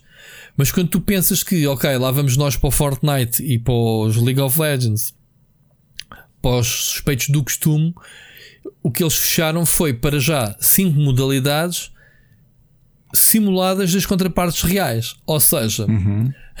vais ter automobilismo, grande turismo, fechado com a Polyphony vais ter um, ténis. Uh, eles, ah, e, e, a regra é envolver uh, as respectivas federações internacionais da modalidade real que coorganizam por si uh, as subdisciplinas. Então tu tens uh, ténis. eu não tenho aqui presente todas as modalidades. Eu escrevi sobre isso. Deixa-me aqui ver no SAP que é mais rápido que eu escrevi isto. Um, vais ter, é para ténis, uh, na, uh, vela. Epá, havia, havia até um, uma modalidade que, que, nem sequer havia. Nem sequer havia um, videojogo, estava em aberto ainda. E então eles dizem que este ano, como foi assim uma coisa meio em cima do, do joelho, ficou de fora a FIBA do basquete, eventualmente NBA, e a FIFA com o, FIFA, percebes? Que, que vai ser para o próximo próxima edição, não sei, não sei quando. Mas é curioso ver que ver que eles deram essa que é possível, né, fazer jogos olímpicos de simulações de desportos reais em vez de irem aos tradicionais jogos de esportes. Portanto, há aqui um, um uma, uma tomada de posição para tentar agradar a todos. Ok, ou seja, uh, ninguém pode discutir que eles deixaram os jogos, os videojogos de lado mas por outro lado, tem aqui os videojogos que para eles são, fazem sentido. Estás a ver o que, eu, o que eu quero dizer com isso? Sim, sim. sim. Uh, é muito engraçado esta posição. Engraçada, não sei se é positiva sequer ou se é negativa. Não, não é isso que eu quero dizer. Há aqui, há aqui um, um, uma tentativa de encontro, mas sem, sem dar a mão à palmatória, digamos assim. Mesmo oficial, tem os arcos iguais, Olympic Virtual Series. Ok, então é é uh, um jogo chamado A Baseball Powerful Pro Baseball 2020, que é da Konami. Não me perguntes, não conheço o jogo. Um, Acho que podes usar uma caixa de papelão lá a meio para te esconder nas bases. Exato, do Metal Gear. há, há, um jogo que é o, é o Swift, que eu também não conheço, uh, que é da União de Ciclistas Internacional, portanto, uh, ciclismo, portanto, beisebol, ciclismo, uh, canoagem, dizem eles formato aberto, não percebi que jogo é que vai ocupar esta posição. Virtual Regata, que é do World Sailing, este é conhecidíssimo, né? da, da Virtual Regata. Uh, aqueles jogos de simulador de, de regatas de, sim, de vela. Sim, sim, sim, Eu já joguei alguns e são muito bons. E Gran Turismo é o mais conhecido de todos, de, de, que, que, envolve a FIA, lá está, a Federação Internacional de Automobilismo, e neste caso a uh, a gerir. Portanto, é isso. Eles dizem que, obviamente, querem uh, promover a inclusão de todos. Portanto, estes são Jogos Olímpicos abertos não só a profissionais destes simuladores, mas a qualquer jogador em casa que, que, que queira participar. E pronto, acho que não sei se vai, como é que isto funciona bem, se, se é por qualificadores. Deixa-me aqui ver. Eu acho que há uma. Inscreves qualificadores e depois então é que, és, é que vais ao evento. Pronto, é isso, Ricardo. Vamos ter Jogos Olímpicos virtuais, mas sem League of Legends. São boas notícias, ou não são? Ou preferias League of Legends é bom, acho bem. Mas preferias League of Legends? Não, não, sem League of Legends, não, nem pensar nisso. E um Counter-Strikezinho, já ia, não? Não sei, não sei como é que é a comunidade do Counter-Strike, mas acho estranho um jogo que promove a união. Então vamos ver quem é que mata terroristas, ou que são os terroristas ou os Lá está, que isso é um dos pontos que eu acho que os Jogos Olímpicos é isso mesmo. É exatamente esse um dos fatores. Então, o meio termo é isso: é ok, videojogos esportes, mas uh, simuladores. Pá, com isto da Covid surgiu muita muita competição de esportes uh, ligada ao automobilismo. Lembro-me do pessoal todo do NASCAR, de repente, quando houve lockdown na América, uh, tanto o pessoal da, da, NASCAR como eu acho que o, que, que o, pessoal da Fórmula 1, não tenho a certeza, mas da NASCAR lembro-me deles, uh, os mesmos pilotos, irem para os simuladores, porque parte do treino deles é simuladores, para eles é, é obviamente é é, é, normal, só que em vez de estarem a competir num volante real, estão a competir no virtual com os castigos, com toda a cena. Lembro-me na altura de escrever que um, um piloto tinha uh, sido desclassificado porque veio para as redes sociais mandar vir com a organização porque. Como é que era? Que alguém se espetou contra ele e o gajo começou a agredir o pessoal verbalmente ou uma coisa assim. e, e, yeah. Eh, ou seja, o mesmo drama que existe no mundo real no, no, nos esportes. Um, muito bem. Olha, vamos continuar. Vamos continuar. Um, temos uma mensagem do Bruno Carvalho, ok? Mensagem do, do ouvinte. Uh, e vamos ver então o que é que o Bruno Carvalho nos traz. Olá aos dois, espero que se encontrem bem. Uh, primeiro gostava de saber como é que está a ser esta vossa retoma da, da vida normal. Para mim tem sido um bocado confuso, regresso ao escritório, uh, ver uh, as pastelarias e, e, os restaurantes com gente. Uh, mas pronto, hoje estamos com zero mortos, por isso estou a começar a ver uma luz ao final do túnel. o assunto que eu trago hoje foi semana passada tivemos a PlayStation a voltar atrás com, com a sua decisão um, eu nunca tinha lido os disclaimers e depois do Rui dar essa informação aqui no podcast, uh, de facto fui, fui me dar ao trabalho de ler e um, fiquei, fiquei um bocadinho um bocadinho triste. O meu orçamento para, para jogos é de um AAA por ano.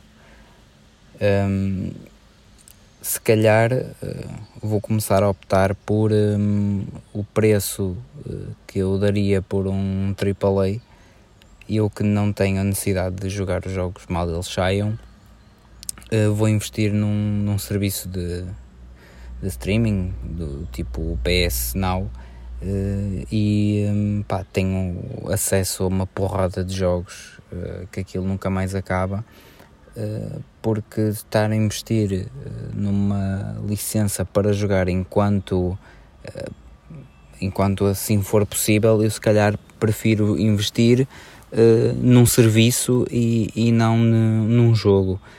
não sei se na vossa opinião vocês acham que hum, isto vai começar a mudar um bocadinho o paradigma de, da venda dos, dos videojogos e começar a trazer mais pessoas para, para o lado desses, desses serviços. Um, o, o, outro assunto que eu vos trazia era se, se acham que vai demorar muito até termos a Nintendo um, num destes serviços, porque pá, temos a, a PlayStation e a Xbox uh, muito, muito fortes. Uh, e no serviço online da Nintendo temos só acesso a, àqueles jogos eh, que hum, pá, um bocadinho manhosos. Eu, eu jogo mais Switch do que PlayStation, já tive o serviço subscrito, mas Um, deixando de jogar online, o, o resto não me, não me puxou para continuar com o, com o serviço e acabei por, um, por cancelar a subscrição. Uh, tivemos também o anúncio do um, PlayStation Video Pass. se vocês têm alguma informação sobre isso, é a Sony a tentar entrar uh, no mercado do, do Netflix e HBOs e afins, ou, ou isto vai ser apenas um, um acréscimo para quem tem um, a conta Plus? Uh, e se sim, se acham que vai subir o, o valor do serviço. Um, ouvimos para a semana. Um grande abraço. Obrigado, Bruno. Obrigado pela tua mensagem. Começando é já aqui é pelo vídeo pass, já deves ter já ouvido a parte inicial de quando discutimos isso. Spoiler. Não Eu acredito não... todo que o vídeo, que o, que o serviço venha a ser, venha a ter um valor maior por causa disto, porque é exatamente o inverso. O vídeo pass eu acho que é uma forma de tornar ainda mais apetecível o PlayStation Plus. Repara que aquilo que têm oferecido jogos, e não estou a falar só dos jogos regulares, mas as ofertas adicionais vem ter em conta é esta vontade da PlayStation de tornar o serviço cada vez mais uh, rotineiro para a maioria das pessoas. Ok? Uh, Rui, é, achas que sim? É que, é que falámos no início, não tem nada a acrescentar uh, sobre, sobre, Eu acho que é o Nintendo miminho. Cons... Chegámos à Desculpa. conclusão que era o miminho, não era? É. Nintendo com serviços. Uh, not gonna happen. Eu estou completamente como, tal e qual como tu. Já é o segundo ano que pago uh, a conta familiar que é para contar comigo e com o meu filho e a conta da minha mulher, que entretanto já não joga há muito tempo, e adicionei um ou dois amigos à conta. Uh, eu não uso para nada. Eu só há pouco tempo é que instalei o, o SNS uh, para jogar alguns jogos e pensei, ok, é, é isto. Não vai acontecer porque o público da Nintendo é muito específico. A maior parte das pessoas compram tiveste o Pac-Man, o Pac-Man 99 eh, era uma oferta do, do serviço. Epá, oh, oh, Bruno, há uma coisa muito importante. Eh, a Nintendo não precisa desses serviços. Eh, basicamente, para já a Nintendo não percebe muito bem o que é, que é isto da internet em termos de serviços. não é? Nunca, eles nunca entenderam bem ao ponto de, ok, Vamos fazer, vamos fazer um serviço online, mas a comunicação é enviada para um telemóvel. E, e, e exceto quem não percebe o negócio, ninguém percebe uh, a unificação dos serviços numa única coisa. Só o frete ter que ligar uma app no telemóvel. Para, então, por isso, estou no computador e falo no Discord, né? Ricardo? É mesmo assim. Depois, eles não precisam de serviços como o Game Pass. E a semana passada, se ouviste bem, ah, foi a semana passada que fizemos aqui o top dos jogos mais vendidos. Pá, nós temos Mario Kart 8 uh, eh, que saiu há 4 anos nos top 10 de vendas. Portanto, quando a Sony ou a Microsoft, passado um ano, já tem os jogos nos seus. Já, já, já podes ir jogar God of War ou qualquer AAA que tenha saído, se calhar, nos últimos dois anos, uh, ou até dois anos mais ou menos, da Sony, a, Sony, a Nintendo continua com o seu Uh, Animal Crossing, que saiu há um ano, no top 10 atual. Portanto, eles continuam a vender muitos jogos. Eles continuam a vender sempre jogos, porque são jogos feitos uh, para serem uh, para serem consumidos ao longo dos anos, não é? Por isso é que não vemos os últimos efeitos que se nota. É pá, tem aquele. os jogos da Nintendo são, são feitos, são tão bonitos hoje como são daqui a 10 anos. Não é, Ricardo? Mais ou menos. Eh, Sim, uh, assim. Sim há muitos. A maior parte deles tem sobrevivido e muito bem ao teste do tempo. Exatamente. Pá, tu, é ainda, ainda agora ser o, aquele Legend of Zelda, o Skyward Sword. Não, não era esse. Desculpa, o Mario. Aquela trilogia dos Mario. O Mario Galaxy, por exemplo. Jogado hoje. É pá. Jogo lindíssimo. Continua brutal mesmo. E já sei o que há mais 10 anos, né? na Wii. Sim. Dando, dando este exemplo. Portanto, da minha opinião. Não. É, não vai acontecer, não. Nem pensar nisso. Uh, realmente são duas coisas. Uh, a Nintendo ainda continua a milhas daquilo que está muito. Está, o patamar do, do, do, que, do que um jogador necessita do ponto de vista da internet está a milhas daquilo que a, que a Nintendo oferece. O serviço deles é equivalente a um serviço de há 10 anos. Exato. Exato. Pá, se calhar é inferior. Novamente, eu, eu às vezes rio-me com esta ideia de tu precisares de instalar uma app de telemóvel para usar Sim. o chat na Não, Switch. É, Epá. é, é, é, é, pá, e depois a, a- a sincronização dos saves. Por exemplo, eu, eu, como vocês sabem, a minha consola avariou. Dois jogos que eu investi muitas horas, que foi o Animal Crossing uh, New Horizon e foi o Pokémon um, Sword and Shield. Sim, perdeste, perdeste Eu perdi, a minha final. consola abriu, perdeu, pronto, e eu não vou começar de novo. Logo aí se vê que, que é algo, pronto, que é, que é algo secundário para eles. É, e, e, por exemplo, as, eh, o suporte multijogador que não justifica o serviço de todo para jogar um jogo por ano. É, porque a Nintendo continua com o conceito que do epá, multiplayer 5, mas aí alguém ao teu lado. Percebes? Muito focado na, no conceito de, da mesma televisão, partilhar os jogos com, com os amigos localmente. E Claro. continuam com isso. Pronto. Hum, portanto, é isso. Não, não, não coisa. Sobre o foste ler o disclaimer, és um grande maluco. Foste confirmar a informação. Não, não, não, não chegaste, deu-me a entender que realmente ficaste chocado porque aquilo que eu disse era verdade. Portanto, que tu nunca estás a comprar um, um jogo, mas foi uma licença. Pronto, mas isso, mas isso é, é desde sempre.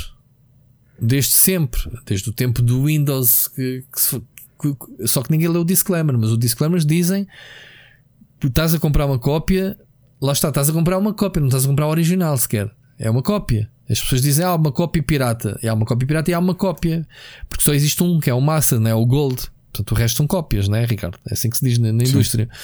E tu, quando estás a comprar uma cópia, estás a comprar uma licença de utilização. Agora no digital isso é mais evidente, porque antigamente não havia mecanismos que bloqueavam basicamente o acesso. Uma pessoa que tenha uma PlayStation 1 ah, a uma NES e tenha os jogos na prateleira, joga-os sempre. Né? Agora, neste momento, já começa a ser difícil. Porque basicamente os jogos sem, sem identificarem a ligação online aos serviços, se calhar nem funcionam. E, e depois não é essa. A, a forma como a indústria está estruturada eh, nesta fase que é o jogo em disco é basicamente uma porção do jogo, porque o jogo depois vai para Gold, tem mais tempo de produção e depois há a famosa patch do dia zero, né, Ricardo? Ou seja, o disco físico não representa nada do que é o conteúdo. Ou mesmo que é o jogo completo, há muitas features que são adicionadas na tal patch online. Portanto, tal é a dependência do digital dos jogos. Portanto, cada vez menos eu vejo a necessidade uh, de comprar um jogo físico. É, é como aquela história da, da, Switch, Ricardo. Os jogos da Take Two, lembras-te que, que saíram como o NBA, que é uh, basicamente o disco é um start para o jogo ir à net É, buscar o exato, resto do exato. jogo. Portanto, É ridículo, chegou ao ponto de ridículo o físico. Portanto, Bruno, se tu estás a dizer, a dizer que o dinheiro que poupas num jogo que compravas por ano e apostares no serviço tu queres, neste caso o PlayStation Now, o PlayStation Plus ou o Game Pass da Xbox, é um bom negócio.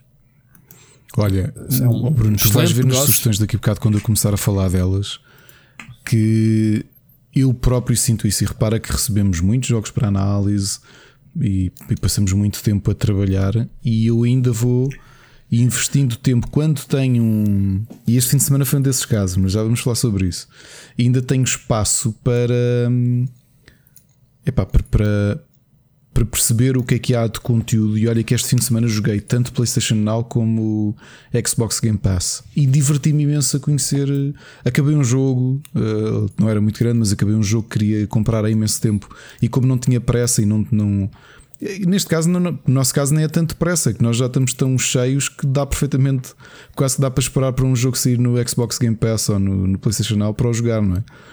Porque nem sempre a atualidade é, é, é, é a palavra do dia, a ordem, está na ordem do dia. Portanto, eu, a- é- eu não acho que vá que não, não vai. Se, se fosse, já, já tinha acontecido. Este tipo de serviços não vão quebrar as vendas dos da venda de software. Eu acho que estás a alargar o público. Repara que eu há pouco estava a dar o caso Mas não, estás, não pessoas que está eu a conheço cobrar. que. Não, não, está a aumentar. Ou seja, é um Está a novo. aumentar. é um- é- ainda me agora é- lembro. é O o Outriders que saiu no Game Pass no dia 1 eh, vendeu muito no Steam e no, Claro. na Claro, própria claro. consola, porque há pessoal que, que vê eh, o Game Pass como uma forma de, de conhecer o jogo e depois quer ter, lá está, quer ter o jogo na sua coleção. É isso. é. Depois depara-se com esse problema, realmente uh, não sabemos até quando é que a cena funciona. Um, É assim, eu estava a pedir opinião sobre os serviços. Eu já aqui falei a minha opinião várias vezes. Eu, eu abracei os serviços com tudo o que é bom e com tudo o que é mau. Ok? Um, eu sei que hoje tenho o serviço e amanhã sei que não o tenho. Mas eu também tenho que ser um bocado, deixar de ser hipócrita, que é mesmo assim. Falando de mim, atenção, de eu deixar de ser hipócrita, que é a minha estante lá atrás é lindíssima, está cheia de jogos. Perguntas-me tu, Ricardo Quantas vezes olhaste, viraste para trás e tiraste um jogo da prateleira e o, puseste a correr? São jogos do meu passado, hum. percebes? São zero. Eu não vou buscar jogos ali eh, para instalar. Esqueçam. Ou seja, para vos mostrar eh, numa memória minha, eu já os joguei, estão arrumados, eu não vou voltar a jogá-los. Portanto, ter os jogos ou não os ter, para mim era igual neste momento. Estão ali, porque pá, são meus, uh, fisicamente, e, mas não os vou jogar, tenho a certeza. O Ricardo não, já, já, é uma pessoa que vai vai buscar a 3DS e não sei o quê. Pá, eu nem sei sim, nem que anda a minha sim. PSP, nem sei se funciona sequer. E tenho ali os jogos, pá, tenho ali uma caixa cheia de jogos da PSP, por exemplo. Se os vou jogar outra vez, é pá, muito provável. Porque eu sou pois. aquele, lá está, falando de barriga cheia, sou aquela pessoa que vai sempre jogando as novidades. Epá, e, e, e o meu, e o meu uh, tirando algumas exceções, não sou pessoa de ir ao backlog muitas vezes. Ou seja, se não jogar o jogo naquele momento, a não ser que seja mesmo um jogo que eu queira muito, muito, muito jogar e que saia para um dia e de pegar nisto, não é muitas vezes. E aconteceu-me isso agora com Metal Gear Solid 5, que aproveitei as lives para trazer eh, para, para criar um espaço nas lives que é vou jogar jogos que não tive a oportunidade de jogar na altura. E vou fazendo assim umas séries. Já, já fiz duas lives dedicadas ao Metal Gear Solid. Tu estiveste lá, Ricardo, né? no, no último, neste fim de semana. Um, e é isso, basicamente. Pronto, eu tenho jogos, mas se não estivesse neste momento numa que é cinema arrefecia, quer dizer, desde, desde que eu tenha jogos, já para nos dizer, e o Ricardo sabe aquilo que eu sofro, que é estar a jogar jogos só para estar entretido. O Ricardo sabe que eu não faço isso, ou muito raramente. Tivemos agora um escape com o Guild Wars 2. Eu, eu se estiver a jogar um jogo só para me divertir, vou-me sentir culpado que é neste momento, e há muitos anos que penso assim, estou a investir o meu tempo livre a jogar e a divertir-me num jogo que não, não vou produzir conteúdo. E pá, e sinto-me mal. Ou seja, o canal, podias estar a fazer um videozinho para o canal e estás aí a curtir. Estás a ver, Ricardo, como é que eu penso para uhum. mim? Portanto, sim, sim. É, é, a minha vida é esta. Estou um bocado preso ao. Enquanto posso, e obviamente sou um beneficiário disso, podia estar a jogar outro jogo qualquer neste momento e estou a jogar o Returnal, que se calhar é um dos jogos que o pessoal mais quer jogar neste momento. Mas é isso a minha vida. E, e a seguir ao Returnal já tenho provavelmente ali o, o, o remaster do Nier. Não sei se recebeste, Ricardo. Uh, eu recebi, entretanto. Uhum. Uh, não é um jogo que me interessasse muito, mas pronto, toda a gente diz que o tratamento que foi dado ao jogo é muito bom. Vou, vou experimentá-lo. E, pá, e, e, quando dermos conta, estamos em, em, em maio. Vai ser mais um ou outro jogo. Depois chega junho, chega o Ratchet Clank, é um dos jogos que eu também mais quero jogar. E, e continuamos assim. Uma pessoa pode. Os jogos podem não estar a cair eh, com abundância. Posso não estar aqui com aquela ganância como foi o ano passado, Ricardo. Estamos aqui com uma pilha, chegam mais jogos e a pilha nunca mais decresce, não é? Não estamos a fazer isso, mas parados não estamos. Passei do Outriders. Felizmente, porque esse ritmo também é, é completamente extenuante. Sim, é. eu neste momento não poderia aguentar esse ritmo. E, tu, sa e, tu e, sabes que o ano passado, eu sei que foi culpa da pandemia também, mas eu cheguei ali uma altura de junho que eu não me acontecia há anos. Acho que há 10 anos que não me acontecia. Eu tive duas semanas que eu não conseguia jogar videojogos. Certo, certo. Epá, não conseguia. irritava-me. Uh, eu, eu, pessoalmente agora, agora tô, não tô tenho exatamente, Eu não tenho. Não, mas eu estou a sentir exatamente o inverso, sabes? Eu, eu se receber três jogos para análise, eu fico nervoso neste momento. Ou dois ou três, assim, mais ou menos, seguidos. Pá, por exemplo, estou-me a sentir super mal e fica aqui já a dica de não ter ainda a review do Outriders. Quando ela já está escrita quase há uma semana, só ontem, no domingo, é que gravei e ainda nem comecei a editar. É um jogo que já saiu há um mês. Mas Olha, já mandavas esse texto e mandávamos o artigo já com o vídeo incluído. Mas ainda não fiz o vídeo. Ah, então não terminaste é o vídeo. Okay. É isso que eu estou a dizer, Ricardo. Percebes o que eu estou a dizer? É.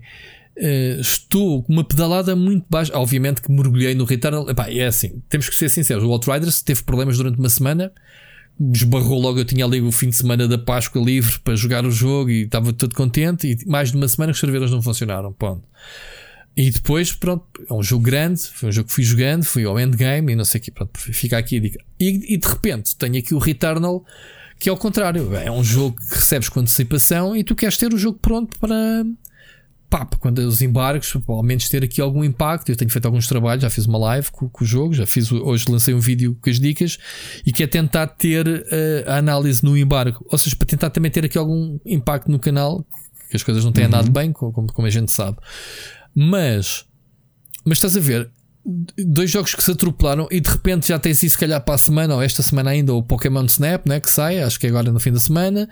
Já são três jogos e depois, depois recebi o Nier. Epá, e eu penso assim, eu não tenho tempo para isto tudo. Mas é mesmo tempo e energia para ir buscar tempo onde não há. Percebo. Que era o que acontecia. Antigamente não tínhamos tempo, mas tínhamos energia Percebo. para deitarmos às três da manhã são mais duas horazinhas com o normal e agora não posso, eu preciso me deitar mesmo, porque senão no dia seguinte eu não rendo no meu trabalho, que esse é o que me paga as contas e, e preciso estabelecer. E depois chego ao fim do dia tão cansado, e acontece se calhar contigo também, Ricardo, das nossas atividades de dia, que depois o rendimento para o, para o canal ou para, para jogar jogos, para, para a coisa é, é é, é, é, eu tenho, eu tenho oscilado um bocadinho, tenho andado um bocado exausto, mas quando consigo descansar, e eu senti isso um bocadinho. Este fim de semana até Aliás, não estive convosco sequer, fui-me deitar cedo e estive aqui a ver séries com a Ana e depois deitei-me.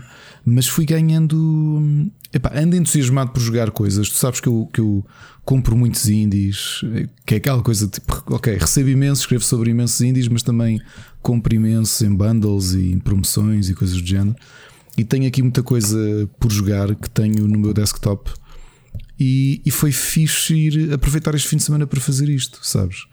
Que é. Hum, Mas tu experimentas, picas os jogos, tu não é jogares, tipo, cada jogo que instalas não o vais acabar. Não, não, não, depende. Foi o que eu te disse. Houve um, vou falar dele, que estava-me a divertir tanto e que acabei. Mas também o jogo é curto, aquilo eram duas horas de jogo, se, se tanto, três. Ah, okay. Não, não parei de jogar, fui jogando.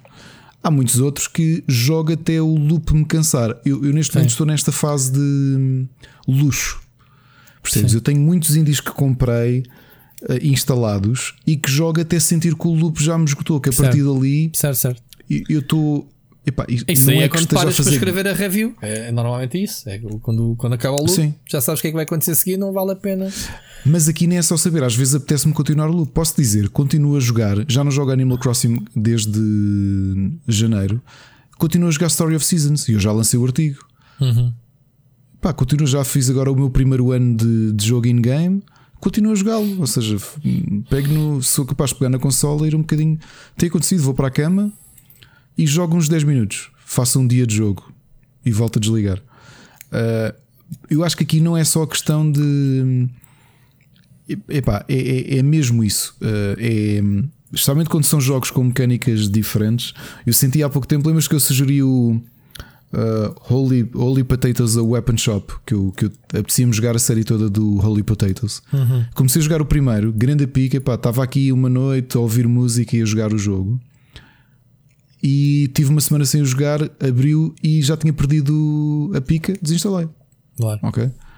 Epá, é mesmo estar a, a jogar até me estar a divertir. Por exemplo, este fim de semana para além dos jogos todos que experimentei, algum, alguns que acabei, um que acabei, outro que estou quase a acabar, deu-me assim do nada enquanto via a tua live. Sabes o que é que eu estive a fazer? A fazer completionist de jogos antigos da Lego. O Pirates of the Caribbean abriu, enquanto via a tua live do Chivalry, estive a jogar Lego Pirates of the Caribbean, por isso é que eu não respondia. Porque como é um jogo de 2008 quando eu faço alt tab, duas vezes aconteceu-me aquilo crashar e então perdi o progresso todo que tinha feito no nível. Então simplesmente fiquei em modo lurker, a ver-te a jogar eh, Chivalry e a jogar Lego. Epá, e tem-me dado imensa pica. Estou a gostar imenso de, de ir picando jogos, estás a perceber? De não estar dedicado. Uh, estou aqui a ganhar coragem para entrar num, num open world que ainda não tenha passado sabes? Estou aqui. Instalei o Dark Souls Remaster do primeiro, comecei a jogá-lo também, não me perguntes. Aliás, sei porquê, por causa do podcast com o Alex e com o Sérgio. Eu esse, comecei, assim, esse acabei em live. O Dark Souls Remaster do primeiro? Sim. Boa, boa. Foi o primeiro, okay. aliás. Uh, uh, tirando mas o Bloodborne, assim, foi. Pá, tu assim, mas tu, não sei se tu sentes isso, que é. Hum, eu sei que isto é uma questão de fartura, mas eu não digo só fartura de nós que recebemos jogos. A realidade é que praticamente toda a gente nos dias de hoje, uhum. especialmente aqueles que têm um PC, a fartura é impossível de, de te desviar. Só, só, não joga quem não quer hoje em dia, já falámos disso é, várias vezes, já parece Seja clichê. com jogos gratuitos, Sim. seja com os Humble Bandas, olha, a ironia, eu que andava a jogar jogos do, da Lego, Uh, Faltavam-me alguns.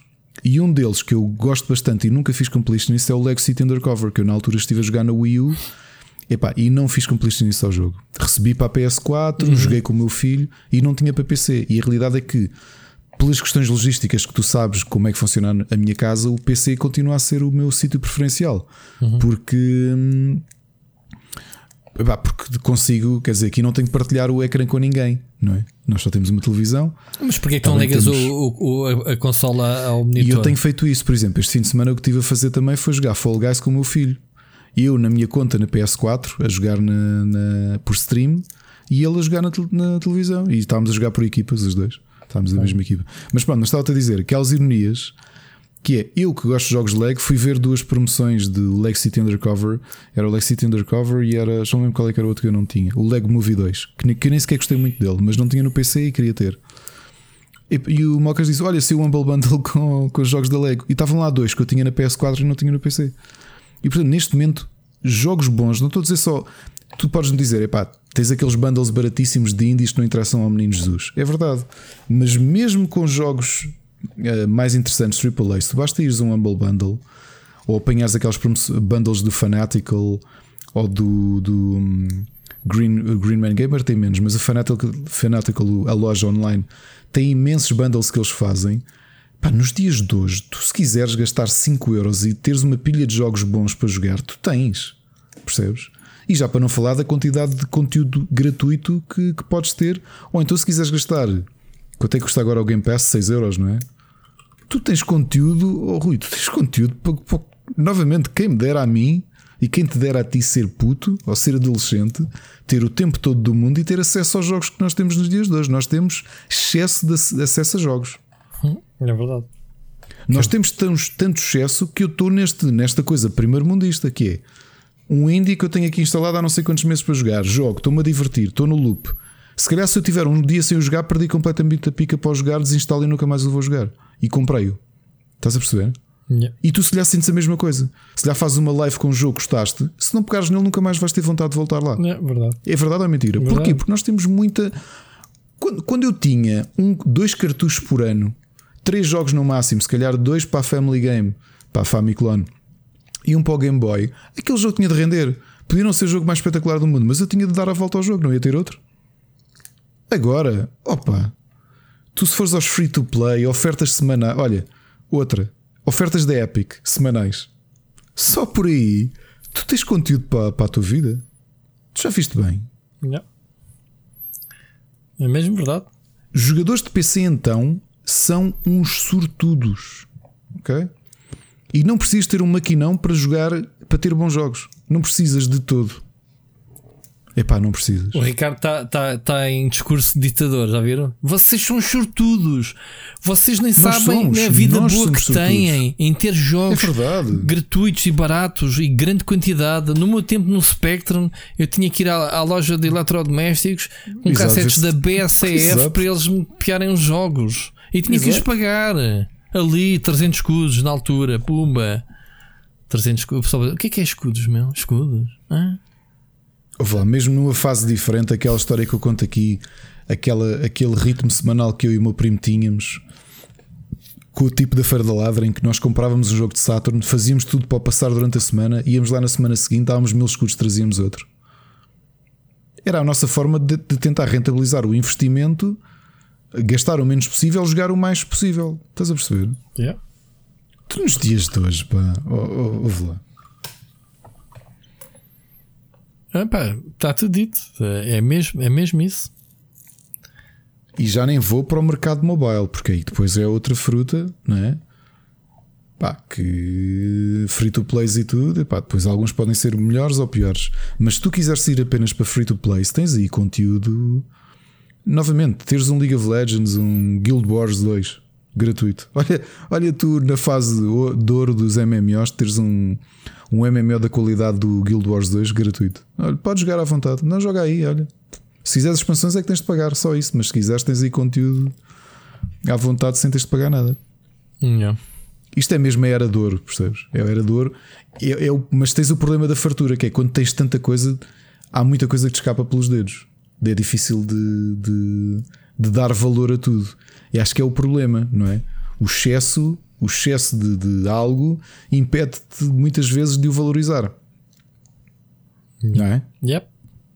É, é por isso é que eu te estou a dizer que falamos de barriga cheia no meu caso pessoal e no teu, porque eh, a gente, além de ter essa facilidade que toda a gente tem, e recebe os jogos, obviamente, para fazer os testes. Ok? Eh, aliás, isto, isto chegou ao ponto do ridículo que eu já me tenho debatido, e, e por isso é que eu já estou a deixar de fazer algumas das reviews. Eh, para tu perceberes, e ainda hoje fiz essa piada no, no Twitter que é a malta vai ver reviews, não é para ver se vai comprar o jogo, se é bom, mas se é para se vai dar ao trabalho de o instalar e, e de, de- ter que ter espaço no disco para instalar os jogos que ele vai ter de borla. Ou seja, estás a ver? E eu penso assim, man, eu não, não faço reviews para essa malta, mas vão se lixar, experimentem os jogos. E hoje até brinquei com, com, com o Dragon Quest Builders 2 que vai chegar ao Game Pass agora. compensa usar Yeah, esse eu espaço, fiz essa- não é? tal- É. já não é a primeira vez que eu fiz essa piada, com exatamente uma review que eu fiz do jogo quando foi colocado à venda e que recebi normalmente os códigos, fiz a review, fiz o meu trabalho. E que o pessoal agora é, vai ser este. Será que é bom? Vale a pena, vale a pena instalar? É, é, é a pergunta. Vale a pena instalar, malta? Não é? vale a pena comprar, gastar dinheiro? Vale Não, a pena é- é instalar? instalar. Phonics, É- man. Só carregar no botão a dizer instalar. É Chegámos a esse ponto, meu, a sério. Oh, Rui, tu- tu- mas tu viste que mesmo assim isto deu uma volta em muito poucos anos, porque isto não foi assim há tanto tempo que tiveste esta fartura. E vou dizer uma coisa: em 2013 13, foi o primeiro indie bundle que eu comprei, e na altura fiquei parvo. Eu parece que tinha descoberto uma minador. Vejo um bundle com, na altura do Indie Royal, que foi à vida, lembras-te que era aquela. Ahm, era aquela empresa que era dona do concorrente indie do Steam, que era o Desura. Lembras-te? Uhum. Pronto. Eu quando comprei o primeiro bundle deles, tropecei no site deles, o Indie Royal, e vi lá um bundle pá, que tinha três indies que eu queria comprar. Estava de olho neles, custavam 15 euros. Eu, hum, não gastava dinheiro por mês, gastava pouquíssimo dinheiro por ano em videojogos. Era um bocadinho como o Bruno. O meu orçamento era muito, muito reduzido, por isso é que eu jogava muita coisa retro que ainda tinha de backlog. Cruzo-me com um Indie, com um Indie Royal na altura, um bundle de 3,5€, 7 jogos. Opa, houve. Eu na altura parece que tinha descoberto Já para não dizer que o, exato, o Humble Bundle, Jesus. O Humble Bundle, sim, mas veio Jesus! depois já com outro patamar. Estou a falar do Indie Royal que era mesmo só jogos. Sim, indie. mas eu estou a perceber, estou ainda estou ainda estou a estar a tirar para a mesa mais o Humble Bundle, que é Mais olha, o pagas o Bundle. que queres pelos jogos. Sim, sim, sim. Tens aqui um Ou mínimo mesmo a anuidade, a anuidade do, Indie, do Humble Bundle, que eles agora oferecem 12 jogos pela anuidade. 12 jogos, muitos deles AAAs, alguns deles acabam saídos há pouquíssimo tempo. Houve. Yeah. Yeah. Eu até do Humble Bundle eu digo, eu não tenho estado a dar rentabilidade nenhuma.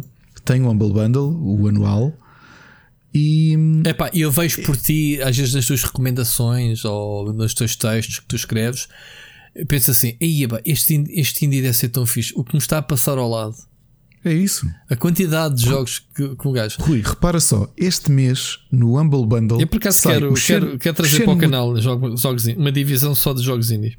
Olha, Shenmue 3, É, o mas- Sniper Ghost Warrior Contracts, que eu não tinha jogado, o Main Assembly, que eu tinha trazido aqui há um tempo, o In Other Wa- Waters, que também trouxe aqui há um tempo. Hum. Houve, tinha só este mês, pá, 5 jogos que eu tinha na minha wishlist recentes. É muito difícil de bater nisto. Repara que em março a oferta foi o Control. Um, um dos principais jogos foi o Control. Mas o controle está a ser oferecido em todo lado. Battlegrounds. Yeah. Nesta O altura só não joga o controle. no Humble que Bundle. não quero. Oh, Rui. Certo. O, o Peaky Blinders foi oferecido. Certo. Epá, novamente é aquilo que tu dizes. Só não joga quem quer. Só não joga jogos de qualidade quem, Quem não quer. Por, isso Quem é que não. muito- por isso é que eu às vezes digo ao Mocas, e é verdade. É verdade que nós raramente, agora raramente vamos ao LOL. Mas tu falas Mas mal do vamos- Mocas. O Mocas só sabe jogar uh, Battle Royales, meu, e coisas free to play. portanto, também não é propriamente. Estou a brincar. E- Coitado, o mas rapaz que gasta bem dinheiro um nos jogos. jogo, ir a um jogo como o LOL, a, a mim custa-me que é pensar. Eu estou a ir a um jogo que muitas vezes não me divirto, vou lá para me chatear, quando eu literalmente tenho todo o conteúdo possível e imaginário e não lhe estou a dar. Mas o LoL é uma necessidade diferente. Eu também às vezes sinto necessidade de jogar um MOBAzinho, porque é um, um- é um jogo de desafiar a ti, competitivo.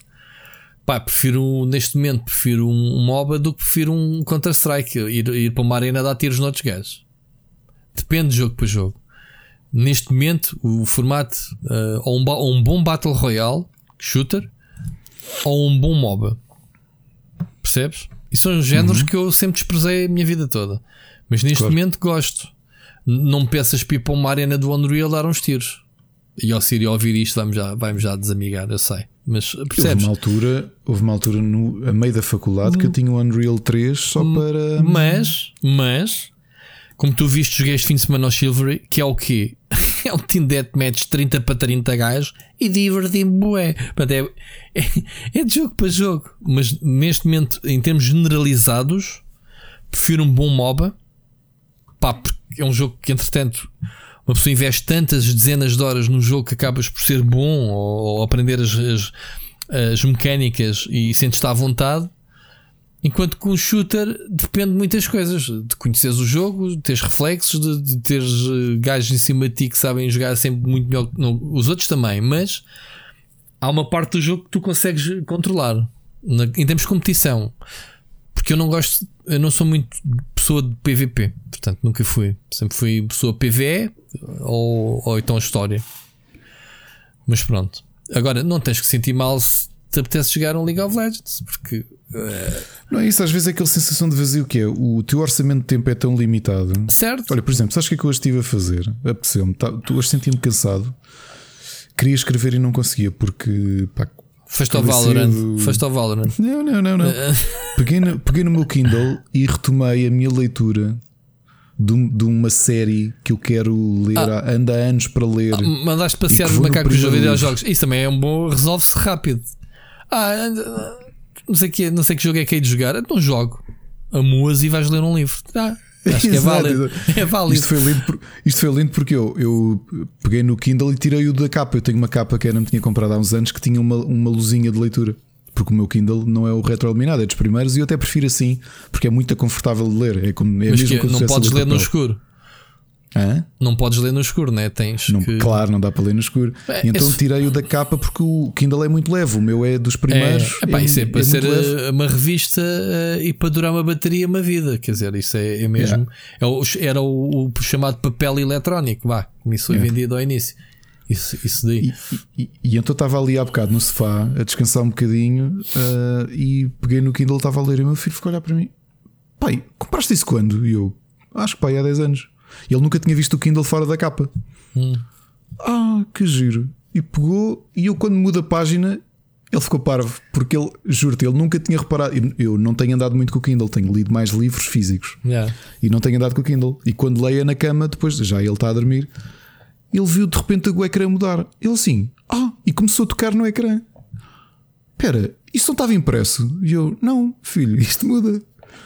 Esquece, começou a brincar com as interações, ligou o voice to speech, o, o speech to voice, ligou, começou a mudar o tamanho da fonte, essas coisas todas, a mudar de página. Ele, ai, uou, isto parece mesmo. E eu, sim, isto é para ser tão confortável como um livro. Isso é retrofuturístico. Ele descobriu de repente um tablet que as letras eh, dá para aumentar o tamanho e tudo, já viste?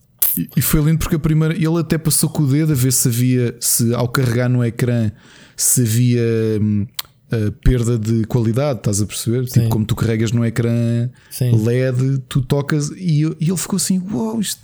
Bem, mas ele ficou mesmo maravilhado. E para está aí, pai, deixa lá ver. E começou, a, e começou e pôs o texto a ler o livro e ficou simplesmente a ouvir o livro em inglês. O que é que eu estou a ler? Terry Pratchett.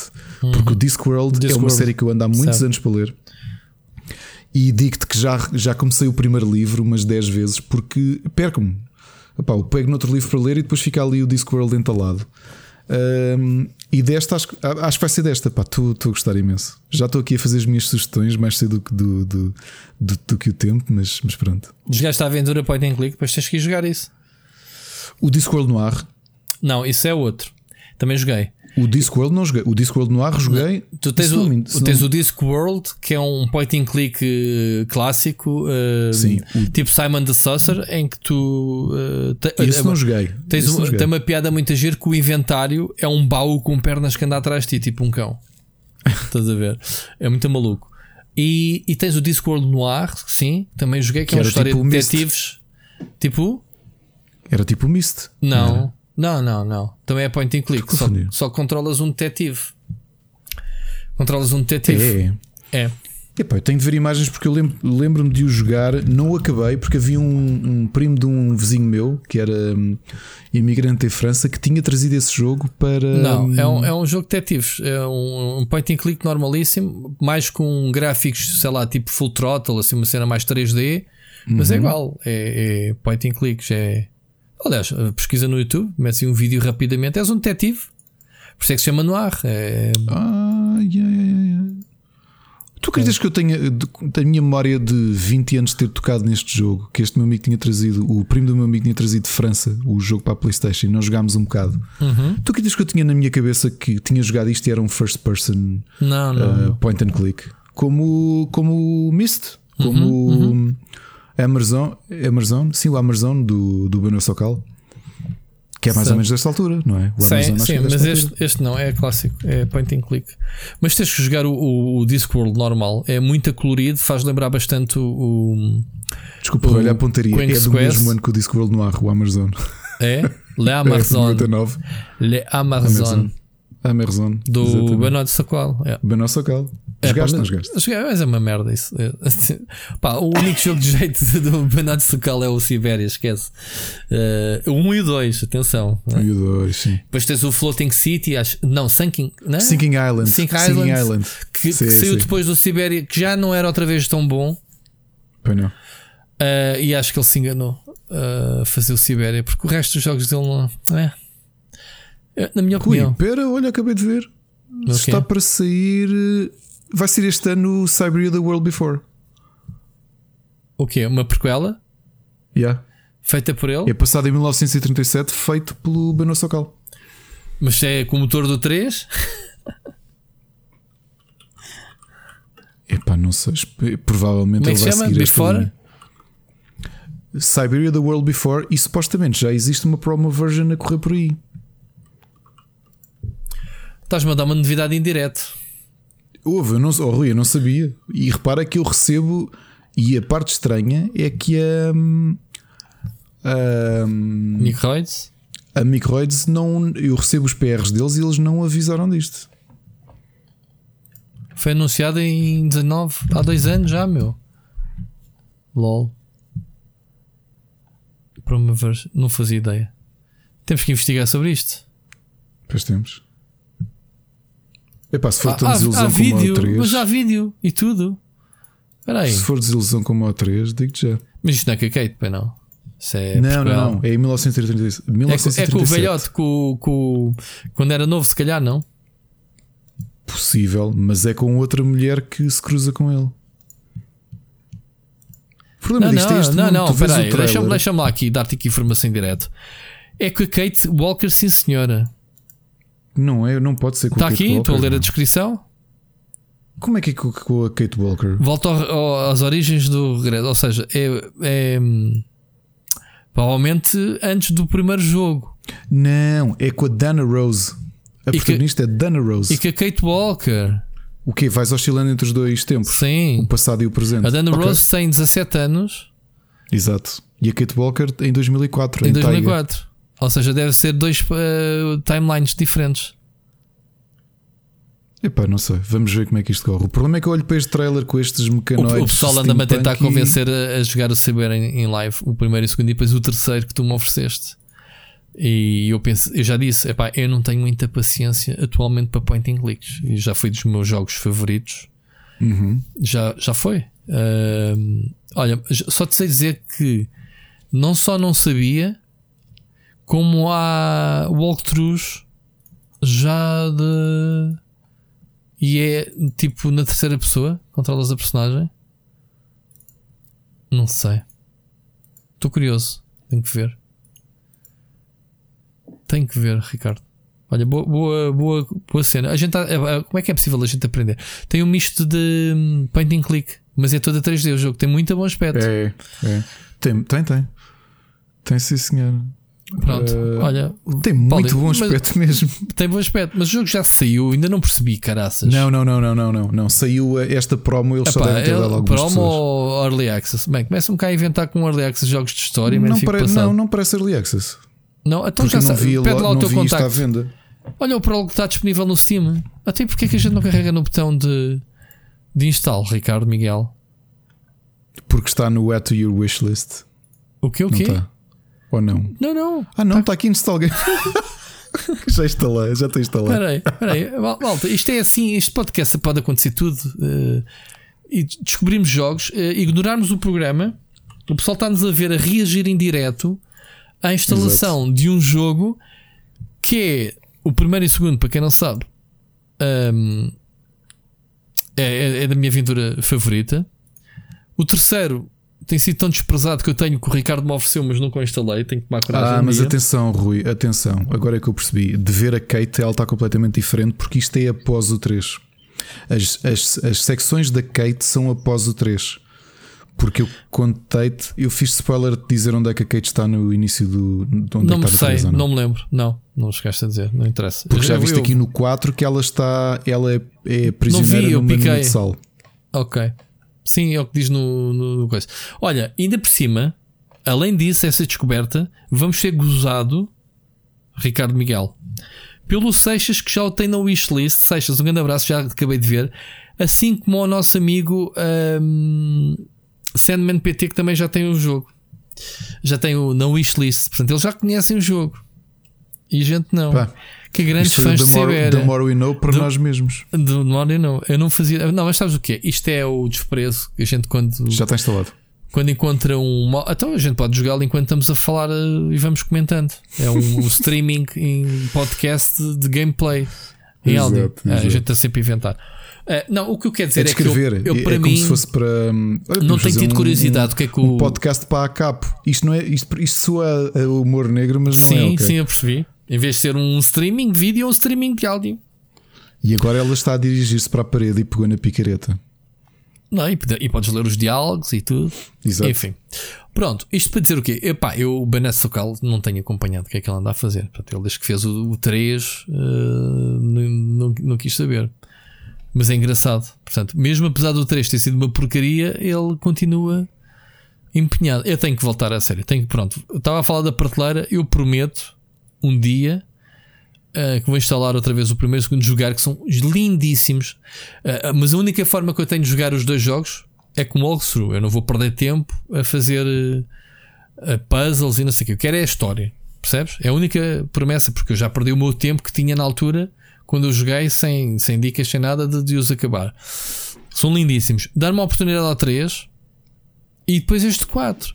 Então é, é como, tu- como estávamos a dizer: temos duas aventuras distintas. Eu não sei quem é que é esta jovem.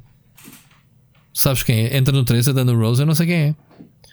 Se é uma personagem nova ou não. Hum, Acho que não, acho que é uma personagem nova. Eu não acabei Pronto. o 3. Ok. Ok. Muito bem. Muito bom, adorei isto. Teve a minha, Adorei este momento. Este momento de More You Know em direto. Uh, pessoal, E foi muito depois obrigado de um a todos. rant meu de, estar aqui a dizer que somos uns sortudos. Novamente, é gratuito o prólogo do Siberia The World Before. Pronto. Uh, e não é que o jogo depois de sair, pouco tempo depois, não vá parar um Humble Bundle. Garantidamente vai, porque o 3 já foi também rapidamente. Uh, tanto que o ofereci ao Rui o 3. Ofereceste-me não é? do- Gente, uma vai jogar sobra isto. né, do, do Humble. Ok, fixe. Agora uma coisa, tu achas que se rejogasses agora o Siberia 1 e 2 que tu tens medo de não ser tão bom quanto tu te lembras dele? É que já me aconteceu isso. Não. Rejogar alguns eh, jogos que eu gostei muito e depois. Eu, eu hum, explico porquê. É porque a história está tão bem escrita, A história é muito boa. É, é tão íntima, é tão. hum, como é que é de explicar? tocante. Hum, é tocante. é tocante eh, E, e o jogo já na altura era bonito. É capaz de agora, obviamente, estar ultrapassado, sim. Mas as mecânicas de point and click já era daquela geração de jogos muito mais simples. Já não tinha aquelas interfaces int- eh, super intrusivas. É muito Sim, cinematográfico. sim, sim. estás a ver? Era, era, era. Portanto, é provável que sim, que eu tenha um choque. Se calhar eh, estou aqui com um monitor de 4K e vou jogar um jogo que foi feito para a resolução de, sei lá, 800 por 600, naquela altura, digo eu. E vou ter esse choque, a não ser que o jogo tenha sido atualizado. Ahm, mas, epá, não me importava de relembrar, porque é daquelas aventuras point and click que eu tenho a história eh, relativamente bem eh, ainda na minha memória. Tal foi o impacto que o jogo teve em mim. Percebes? Sobretudo o primeiro. Eu gostei mais da primeira parte. ah, porque, pronto, sem querer dar spoiler, é um jogo tão antigo. É, é basicamente a viagem de uma advogada que precisa de encontrar um velhote É por causa Uh, de umas partilhas, de de umas umas heranças. partilhas de uma herança que morreu uma senhora. Yeah. Eh, E ela foi à Exatamente. aldeia negociar, eh, obviamente, uma empresa que quer comprar a parte dele e ele precisa de uma assinatura. Ela faz uma jornada. E então qual é que é a magia? É que ela anda atrás do velho e vai seguindo as, as- as dicas que lhe dão. Olha, ele foi para Lisboa e ela chega a Lisboa, velho já não lá está. Mas está lá a marca dele, porque ele é um construtor de brinquedos e a fábrica em questão é de brinquedos, né? ou mais, mais concretamente de autómatas, de Autómatas, pequenos exatamente. robôs. E basicamente ele embarca num comboio eh, gerido por um maquinista que é um robô também, que anda com ela nessa viagem, o Oscar. E ela vai passando nos vários cenários, três ou quatro mundos, digamos assim, eh, completamente transformados por ele e o impacto que ele teve nas pessoas dessa cidade. E é uma road trip deliciosa. A segunda parte há- é um twist um bocado diferente. Eh, Não gostei tanto, é porque já o apanhámos, né? Encontramos o velhote e é quando vamos ver os mamutos ou uma coisa assim, já não me recordo até. Encontramos uma tribo eh, lá, lá da Sibéria, uma coisa qualquer. Portanto, eu dois já não eh, recordo mais do primeiro, que foi mais tocante, do que o segundo, ok? O final do segundo eu fiquei. Aliás, o final do segundo. Eu não quero estar aqui a fazer spoilers, apesar do jogo já ter Certo, eu não me recordo sinceramente como é que acabou. Mas quando segundo. ela se cruza com ele, ah, eu. Mas ela encontra-se ainda no primeiro ou foi no segundo? Agora estou na dúvida. É no, acho que é, porque aquilo que tu dizes muitas vezes é verdade. Para mim, também para mim, o jogo, os dois jogos são um jogo só. Ah, não, esse Até é. porque eu joguei todos seguidos. mas este claramente, claramente foi um jogo partido ao meio. Por ser bastante grande. Mas sim, é, é um daqueles que fazem parte de um só. Ah, mas pronto, um dia, um dia eu prometo que faço. Eu, eu nem sequer tenho o jogo no Steam, eu tenho o jogo físico, nem sei se ainda funcionam. Lá está. Eu não eu tenho, tenho eu não físico. tenho Tenho DVDs, físico malta. Mas, mas como é que eu vou jogar o jogo? Eu não tenho leitor DVD. Ainda estou pior que a malta que diz que o serviço da PlayStation 3 acabou. Até os computadores que agora não são vendidos com leitor DVD. Como é que eu faço? Pá, novamente. Eu não, eu tenho Yeah, leg- eu- não estou a ser eu- irónico, Ricardo. Eu Rui, não tenho, tenho como Legacy ler. of Kain 1 original e já falámos dele aqui porque por causa do- dos problemas com o Crystal Dynamics, ah, com a um, Eidos. Quem é que detém os, os direitos do jogo? O jogo não foi refeito em lado nenhum. Eu tenho o disco, coloco o disco e ele diz-me que eu não tenho espaço suficiente para instalar um jogo de 48 megas. Brutal. Não, mas isso tem a ver com, se calhar, com, com a formatação Com- do Windows, o FAT, ou que essa Exato, merda. é isso, pois, é bem isso. parecido. Eu tenho o jogo original e não o posso jogar. Não, mas agora, sabes como é que eu poderia jogá-lo? Tinha, tinha que ligar o computador anterior, que tem leitor DVD, que eu nunca utilizei, que até acho que está variado à portinhola, a, a fazer streaming. Tinha que ligá-lo como se fosse uma consola por eh, HDMI ao, ao computador Exato, principal. Fazer streaming para o teu computador atual. Exatamente. Aqui já viste a volta. Para, para um jogo que tu tens legalmente. Não, até podia jogá-lo diretamente no computador É antigo. Uh, para fazer streaming é que tinha que ligá-lo com DVD. Enfim, É mas realmente brutal não tenho leitor. DVD. Olha, pessoal. falando em jogos antigos, Rui, Uhum. lembras-te da semana passada que aqui a meio da conversa deu-me vontade de instalar o Lord of the Rings online Certo? e eu gozei contigo, E- então, resultado. e fiz isso. Fizeste? Ok. Uh, epá, não consigo.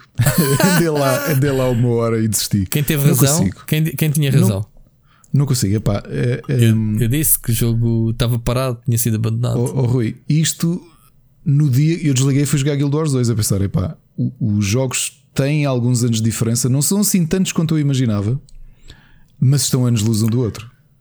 Pois está. Epá, eu abro o Lord of the Rings Online e o que é isto, pá? O que é isto? Percebes?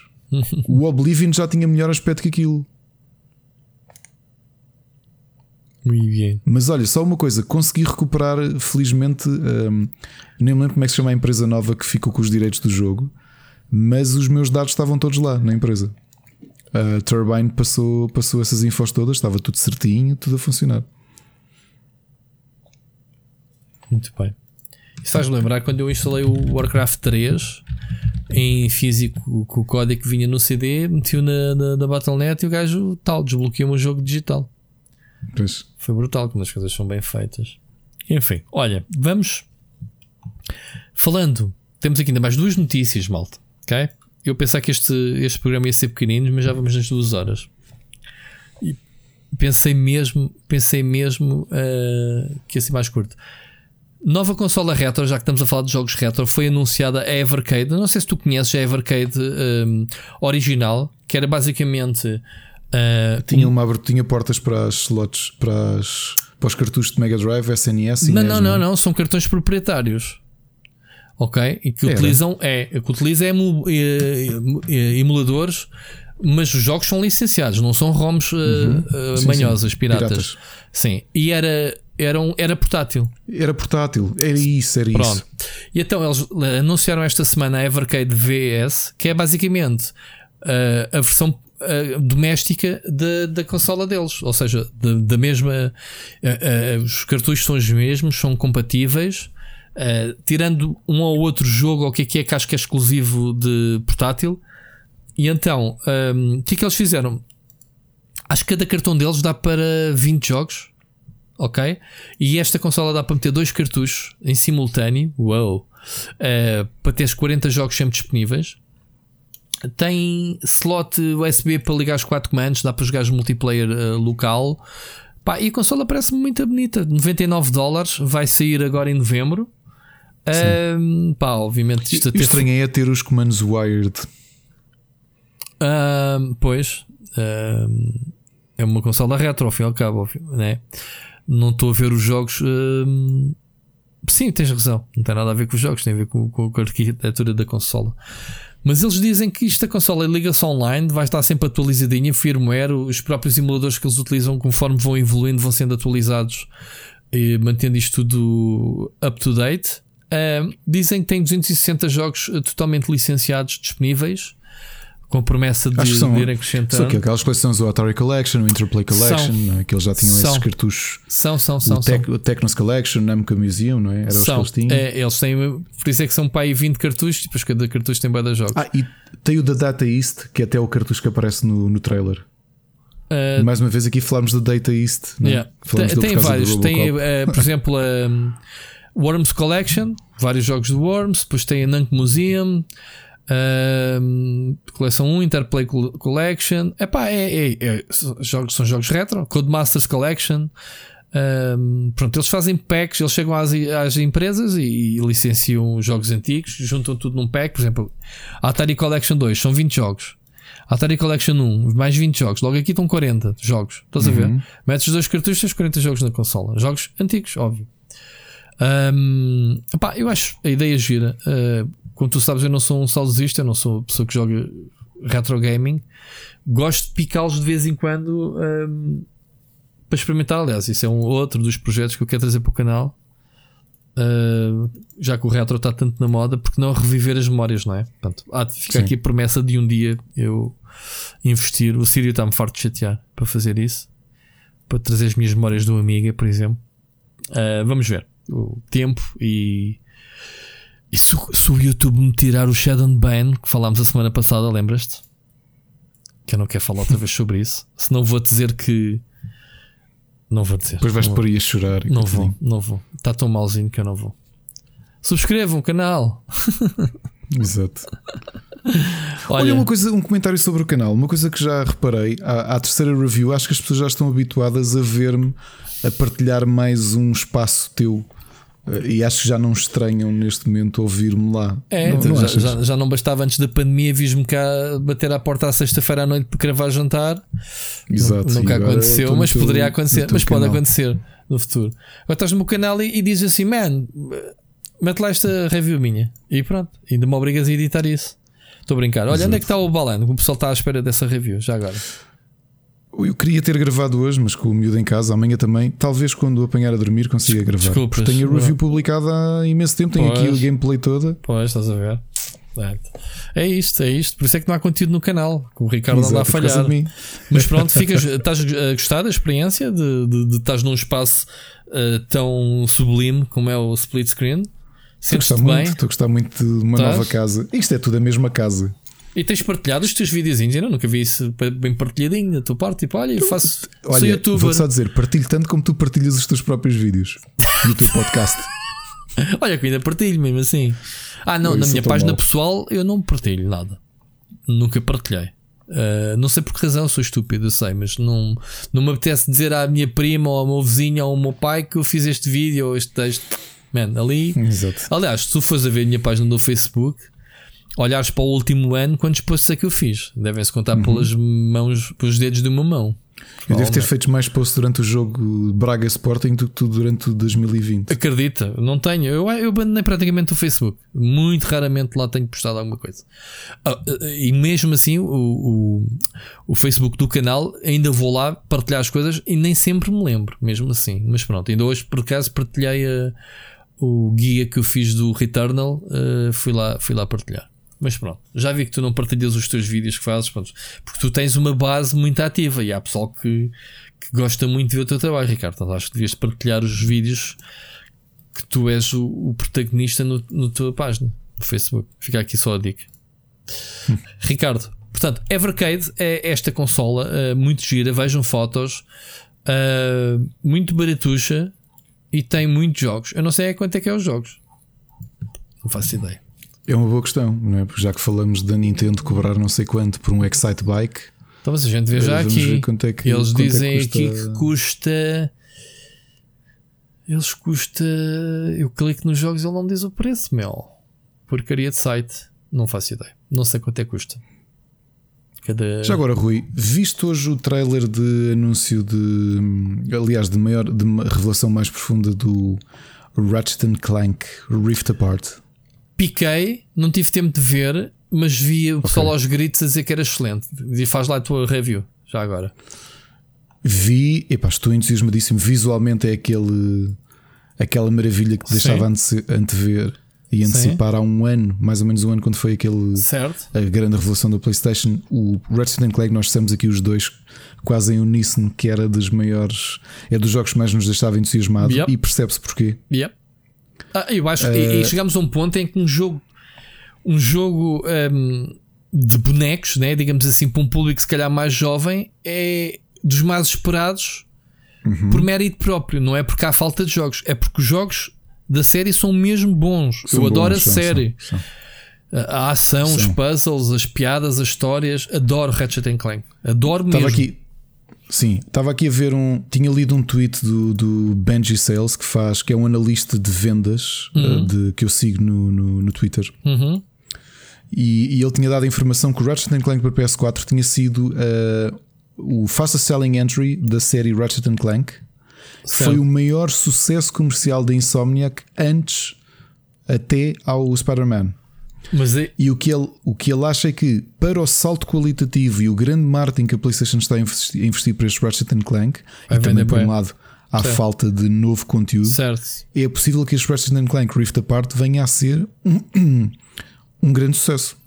Se calhar vai ser limitado ao número de consolas. É, é a parte esquisita desta cena toda o jogo vai morrer na praia por causa de não haver consolas que, que, que, possam aproveitar. Quer dizer, mesmo assim a Sony vendeu já 6 milhões de PlayStation 5, portanto é o potencial. Foi, não sabia que tinha sido tanto. Já é qualquer coisa. 6 milhões é mais do que o Wii foi, na vida toda. Foi a consola mais vendida rapidamente sempre. E repara, está esgotada desde novembro. Mas foi uhum. o número que lançaram para o mercado, mais os conta-gotas que têm sido entretanto. Uh, está complicado este ano para as consolas. Portanto, acho que o jogo vai, vai ser daqueles que daqui a um ano ainda vai estar a vender porque o pessoal vai comprando a consola, vai comprando o jogo. Uh, epá, mas o, o e eu, é um jogo percebo... que responde a vários mercados, responde ao mercado familiar. Sim, sim, sim. Porque sim. o meu filho está entusiasmado. Nós, os dois, nós, como jogadores, sim, eu não gosto da palavra jogador hardcore, é, mas exatamente. jogador. Sim, sim, sim. Hum, que quer outro tipo de, de, de, dificuldade e desafio, sim. Que um, também tens esse, esse. sim, sim, sim. E, e, o jogo, pelo que, pelo que. Então, este trailer o que mostra Pá, o jogo parece deslumbrante. Tem que. já o primeiro gostava. Eu vi, pá, e vi o pessoal a comentar, mas não tive tempo de, de o ver. Aliás, tenho que sacar esse, esse trailer para ir, para ir para a rotação das lives. Que eu agora. Agora tenho uma televisão de boas-vindas nas lives. Para quem não sabe, quem não vê, o pessoal vai chegando antes de eu começar. Tem ali um momento de.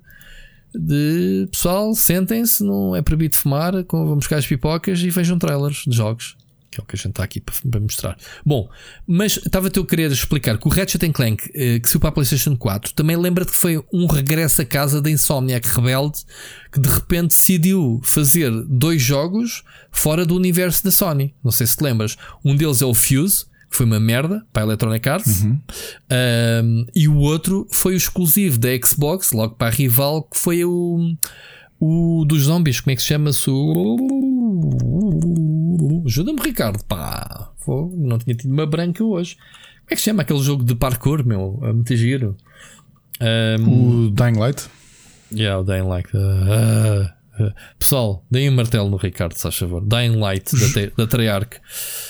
Jogo da de Treyarch, da Techland. Da Tech, até me fazes dizer mal, da Techland. Não, pá, o. Da Techland. A Techland é o, é o Dying Light. Sim. Estás a falar de que jogo? De parkour com zombies? Sim. Sim, rapaz. Existem jogos de Insomniac de parkour com zumbis. Não sabes? Como é que se chama-se? Não me lembro. Eu vou-te fazer tempo aqui no.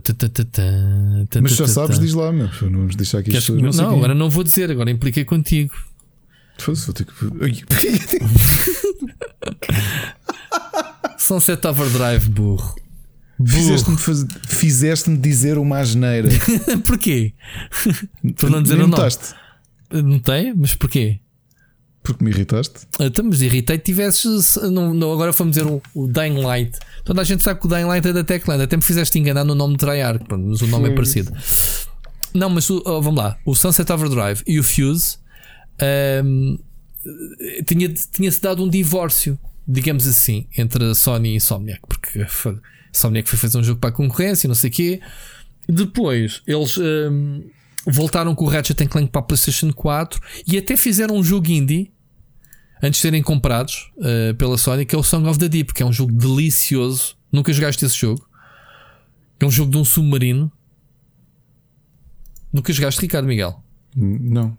Epá, então anota para jogar. Tens que ir jogar esse jogo. Deves ter para aí na tua coleção, ainda não o jogaste. Vai lá ver se tens no Steam. Song, Song of the Deep, porque saiu para a PlayStation, para PC. É um jogo indie, mesmo eh, estilo. É um Metroidvania, basicamente com submarinos. Oh, pera, pera, pera, pera, pera. Pera, pera, pera, pera, pera. Tens que jogar o jogo. É Tenho, tenho o jogo. Tenho o jogo. E nunca jogaste? Deixa-me cá. Deixa cá ver. Pera, caraças. Tenho que me lembrar que isto, na altura, jogos com submarinos, quando sei que eu joguei? Song Não. of the Deep. Song of the Deep. Nunca jogaste. Nunca jogaste. Nunca jogaste. Mete já o botão para instalar isso. É um jogo de giro. Para a semana vais-me dizer que é o teu GOTY de De 2016. 2016. Não tinha jogado, não. E tenho. Tens? Então mete, mete instalar. Tenho, tenho. Já que estás numa de experimentar jogos, experimenta esse jogo, vais gostar muito. Ahm, Tenho, sim, senhor. Isto são 2 GB. Portanto, daqui a uns segundos já está instalado. Pronto. E depois dizes-me qual é a tua opinião. Se gostares, levas numa cabeçada. Eu, eu instalo mais jogos durante o podcast do que fora do podcast. Estás sempre a descobrir semana. aqui coisas, meu, coisas ah, em direto. A gente está a fazer um podcast com um guião super produzido com estas coisas todas, como vocês podem já, já ter. Bom, Ricardo, vamos para o último tema, falando de coisas sérias. E passo da bola a ti, que foi o Festival Voa adiado. Portanto, já estamos aqui a entrar nas sugestões, digamos assim. Mas temos aí o Festival de Heavy Metal Rock eh, coisa que foi adiado. O que é, que é que podemos. Pelo segundo ano consecutivo, não é? Tinha sido adiado para este ano, tinham perdido Tens bilhete para ele? caminho. É o tal que tinhas bilhete, não era? Tenho bilhete para este, porque o, o alinhamento original era Sepultura, Korn, System of a Down. uh, Aí a System pá, of a Down. Só isso era. era Significa que. System of a Down já não vem cá a Portugal outra vez este ano. Não, e tinham feito a atualização para este ano, tinham confirmado uh, System of a Down e Sepultura, mas Korn já não conseguia por, por problemas de cruzamento de turnés. E agora não se sabe, mas, mas é engraçado. Estava a ler aqui o artigo que tu colocaste do Saptec, que eu não me lembrava que era esta a lei. Que é, no caso de espetáculos e festivais inicialmente agendados para o ano 2020 e que ocorram apenas em 2022, prevê-se que os consumidores possam pedir a devolução do preço dos bilhetes no prazo de 14 dias úteis, a contar da data prevista para a realização do evento no ano de 2021. Pronto, eu não sei, este ano acho difícil em haver eh, concertos. Ainda há aqui malta entusiasmada a dizer que vão haver festivais este verão. Epá, não estou a ver. Sinceramente, acho que Ok. está tudo um bocado otimista demais. Mas espera uma coisa. Aqui a cena é: isto não é. Ah, não se faz este ano, faz para o ano. Ok, faz para o ano. Mas o importante que te- tu digas no adiamento é se o cartaz se mantém ou se é outro. E tu não dás essa informação. E isso é enganar o consumidor. Porque eles para este ano, como tu disseste e bem, tinham então Sepultura, of a Down ahm, e Bizarra Locomotiva prevista para este ano à mesma. Ok? E para 2022 foi adiado. E então, quem é que vai lá tocar? Eu não quero ir ao Festival Voa só por ir ao Voa. Eu quero ir lá para ver as bandas que me fizeram comprar o bilhete. Estás a perceber a diferença? Sim, sim. Pá, e isso é que está mal. Claro que as pessoas agora chegam aqui e querem o dinheiro para cá. Para o ano. Uh, vai haver evento? Vai. Quais são as bandas? São estas. Gosto? Então compro. Compro outra vez. Claro. Pá, isto dos adiamentos tem sido muito mal, realmente. E, e pronto. E, e, mais vão cair. Caiu voa. Eu, o, ah, e o Rock in Rio também já caiu. Vamos ver se o Paredes Cora, se o Sudoeste. Uh, pronto, como já são mais de agosto, já é ali eh, que se pensa que já, já existe a vacinação completa, né? Capaz, já, já dá para fazer estes eventozinhos, mesmo que seja a má fila, né? Vamos ver. Não sei, vamos ver, vamos ver, Ricardo. É que é? Vago, por acaso, talvez se o Vagos já tinha atualização. Para lá, já tinha, não já? Deixa-me cá ver uma coisa. Uh, não, mas eles têm Vagos Metal Fest ainda tinha. Agora não me lembro se já foi adiado ou não. Que tal que também vai ainda estão. O Vagos Metal Fest uh, ainda está para 29, 30 e 31 de julho. Acho que eles estão assim um bocadinho otimistas. Otimistas, sinceramente. Pois. E este por acaso não comprei bilhete ainda, mas ia comprar, até porque o alinhamento é. Eu tinha feito publicidade ao festival aqui antes da, da, da pandemia, não sei se te lembras. Pois. Uh, mas acho que estão muito otimistas. Pá, julho é daqui a quanto tempo? Uh, dois meses? Daqui a dois, três Epá. meses? Sim, três meses. Uh, aliás, sim, faz de, vai ser daqui a, precisamente a três meses. Eu acho que é muito difícil já teres já teres condições para fazer isto. Muito bem, Ricardo. Vamos para gameplay. Vamos uh, o que é que andamos a jogar? Não é muito difícil esta semana de adivinhar, certo? Split Chicken Gameplay.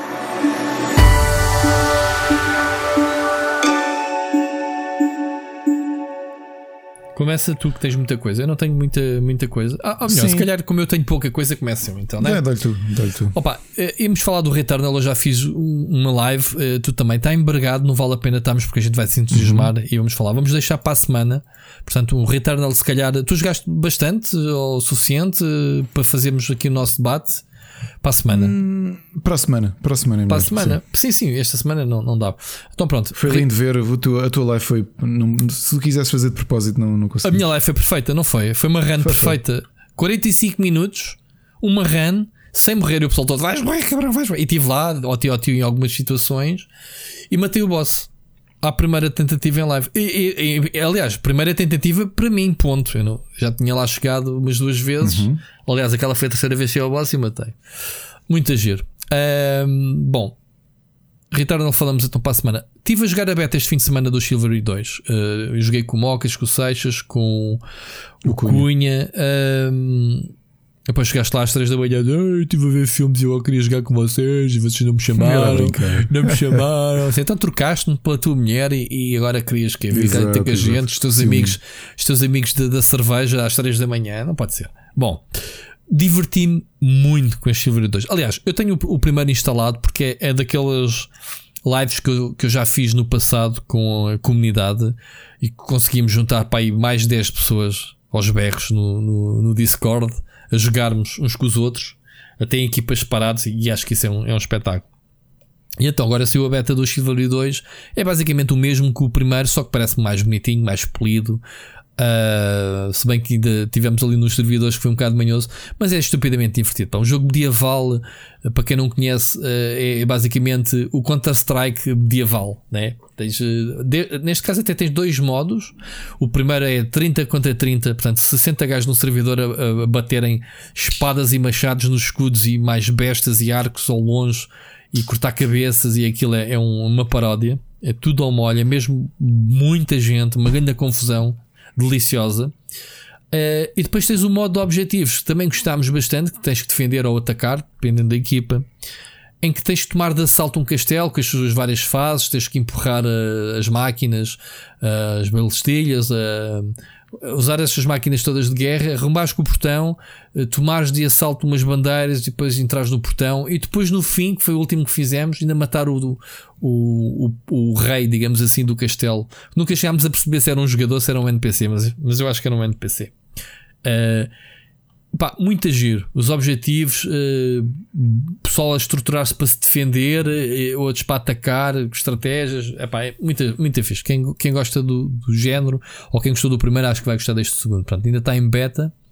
Não sei se o jogo acho que não é muito barato, acho que está 40 ou 60 euros, já nem sei. Se será um, jogo, um preço fixe para um jogo destes, mas pronto. Um, totalmente multiplayer, falta ali qualquer coisa de campanha, uma coisa qualquer que agarre o público.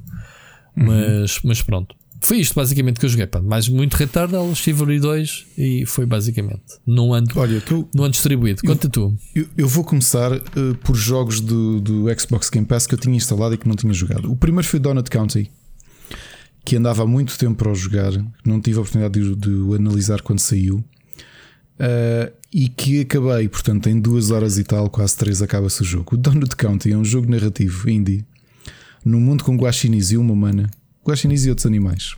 Ok. Em que o guaxinim uh, invoca um donut que não é mais do que um buraco no chão. E tu tens de ir a. Ir, uh, a tu andas pelo mapa, portanto aquilo é quase um, é um puzzle game. E sempre que o buraco engole qualquer coisa, e por favor não levem esta descrição de Donut County para o Chavascal, ok? Sempre que o, que o buraco absorve, imagina, uma pedra pequena que cabe no buraco, tu, ela, ela cai pelo buraco e o buraco cresce, e assim sucessivamente até ao ponto em que estás a, a, a comer, a tragar montanhas e prédios e coisas do género. Esta é a ideia. Ou seja, isto é basicamente um. Um, katamari, só que em vez de enrolares a bola até comeres o mundo, vais criando buracos até engolir o mundo, é isso? Sim, tu depois vês a explicação porque tu vais tendo uh, situações intercaladas em que vês os personagens, tu estás a jogar em, numa, até uma certa altura em, em flashback, porque vês os personagens todos num. Mas tu controlas num, é o buraco, é isso? Tu controlas o buraco, tu és o buraco. ok? E vês os personagens todos a conversar, tem um ar muito simpático. Em low poly, os personagens estão com um ar muito cartoon e eles estão, conversam muito uns com os outros. Mas, mas de repente estás a engolir e... um prédio e tu e eles estão a conversar todos no fundo, ou seja, numa coisa escura, um buraco, com vês montes de destroços de prédios e de coisas e lixo, e eles estão todos a conversar uns com os outros a tentar perceber o que aconteceu. Okay. Gostei que, muito do jogo. O que, o que é que faz perder neste jogo. jogo. já agora? É, é? O que é que te faz perder? Se és um buraco, engoles tudo, o que é que te faz não perder? Perdes. Não, não perdes. Pois. No jogo não perdes, pois. nem nem perdes. Aliás, avanças, vais percebendo. Tu tens é puzzles, ou seja, por exemplo, há uma certa altura que tu desbloqueias um, uma catapulta, então há algumas coisas que tu engoles, tu podes voltar a tirá-las cá para fora. E é assim que vais resolvendo os puzzles para conseguires. That's what she uh, said. Estavas mesmo aí a controlar-te para, para fazer isto. Porque imagina, Tu tens o buraco de uma tu certa. E agora estou a descrever isto e tu vais levar esta porcaria toda para, eu não. para o outro o lado. é que está a ouvir, não sou eu. Vai. Imagina que tens o buraco de um certo tamanho e tu, para, para conseguires tragar um, uma rocha, certo. ela ainda é muito grande para conseguir cair pelo buraco. E tu precisas de encontrar qualquer coisa no cenário para fazer o buraco crescer um bocadinho mais para tu poderes absorver mais coisas assim sucessivamente. Para dilatar então vais ter puzzles vais tendo puzzles para resolver com o buraco. Mas, é só isso. espera, para tirar coisas o, cá para fora. O buraquinho uh, torna-se um buracão? Como é que é? Vai crescendo o buraco? O, o buraco vai sempre crescendo. Sempre que come qualquer coisa, cresce. Essa é a ideia. Ok. Bem, uh, gostei muito do jogo. É um jogo curto. Gosto do twist final deles explicarem afinal o que é que se está a passar. É, é tudo física. É que é, os objetos são todos existem. 3D, são todos uh, manipuláveis no cenário. Sim, sim, exatamente. exatamente. Joguei isso, gostei bastante. Portanto, quem tem Xbox Game Pass, aproveita para jogar o Donut County porque vale bem a pena e é um jogo curto. Vai, vai, já, vai já instalar. O, instalei um que chegou, foi o jogo desta semana, o Fogs. É muito estranho. Eu, quando comecei a jogar, pensei que estava a jogar outra vez o Genital Jousting. Olha, para quem não se lembra aquele jogo em que tu controlas um pênis. Desculpa lá, novidades hum. que acabaram de cair. Sai esta semana Destroy All Humans no Game Pass, mais o Second Extinction. Yeah. Portanto, O Destroy All Humans quero muito jogar. este é o remake já, não é? Eu joguei o original É. na altura. É. Uh, na, na primeira Xbox, vai lá então. E o Second Extinction é daqui a uma hora. Portanto, Exato. daqui a uma hora, daqui a um dia. Desculpa, daqui a um dia. São os dois daqui a um dia. Exatamente. Força. Olha, hum, o Fox foi o jogo adicionado esta semana. Eu não o conhecia, é um indie muito estranho. A, primeira, a minha primeira sensação foi se isto era uma adaptação daquela série de animação muito estranha que era o Cão Gato. Que era um cão e o gato. Que já falámos aqui dele. Que era um cão e um gato que eram unidos pela barriga. Que eram, parecia uma salsicha com, com cabeça de gato de um lado e cabeça de, gato, de cão do outro. Este é mais ou menos isso, mas são dos dois lados um cão. Então é daqueles jogos de física, puzzle games de física. Os níveis estão muito giros, estão muito detalhados. E tu controlas cada uma das cabeças com um analógico. Ok? Uhum. E és um. Epá, és esta salsicha que tem, que tem a cabeça de cão em cada um dos lados e tens. Consegues morder para agarrar bolas e tudo isso. Morder com cada uma das cabeças e tens de resolver os puzzles e avançar no- nos níveis. Muito estranho. É daqueles eh, jogos de física como o Genital Jousting. Muito giros, mesmo muito giros. E diverti-me imenso. Mas E são dois jogadores, cada um controla uma cabeça? Cada analógico controla uma cabeça, sim. Ah, o é seja, tu- analógico, mas não dá para dois jogadores. Não dá para dois, não. É só Ah, para um ok, jogador. ok. Se não era cada um um jogo uh, que eu a acho genial e que estou quase a terminar e vou voltar atrás alguns níveis para fazer completionist é o Rain on Your Parade, que também está no Xbox Game Pass. Uhum. O- e acho que falei dele semana passada, não foi? Uhum.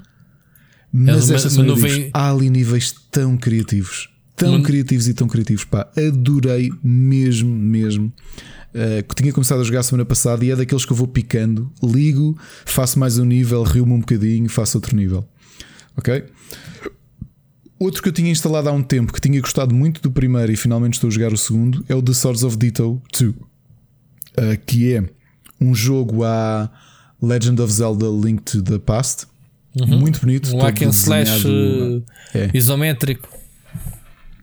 Uh, ele, ele nem é isométrico, ele é assim num, num mix de, de hum, vista aérea, aquelas vistas aéreas falsificadas típicas do. Sim, sim. Ah, ah, ah, Zelda.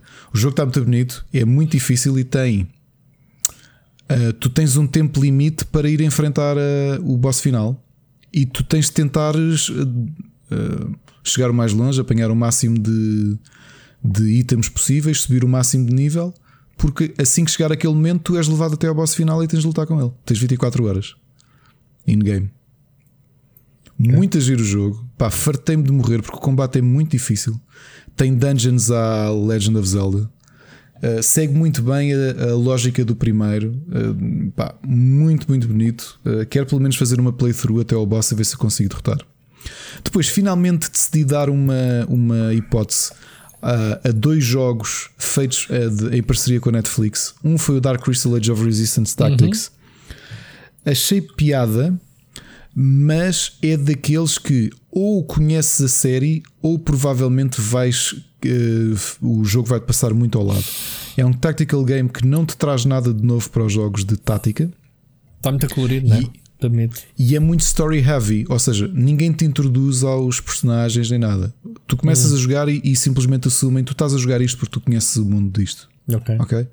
Não há cá introduções de ah, o mundo era assim. Não, é começas e olha, estás a controlar, ah, estás a fazer tutorial com uma das personagens, mais nada. E portanto aquilo me parece mais um companion à série do que propriamente um, Certo. um standalone. Ahm, agora, mecanicamente, não achei que ele tivesse trazido nada de novo, percebes? É, pronto, é mais um. Outro que eu tinha na mira há um tempo e fui jogar, ah, achei piada, mas por acaso o- perdi rapidamente o entusiasmo. Foi o Stranger Things 3 da game. Ah, eu joguei esse. Uh, Sim. Jogaste-o todo? Não joguei todo, acho que aí ao terceiro episódio, uma coisa qualquer.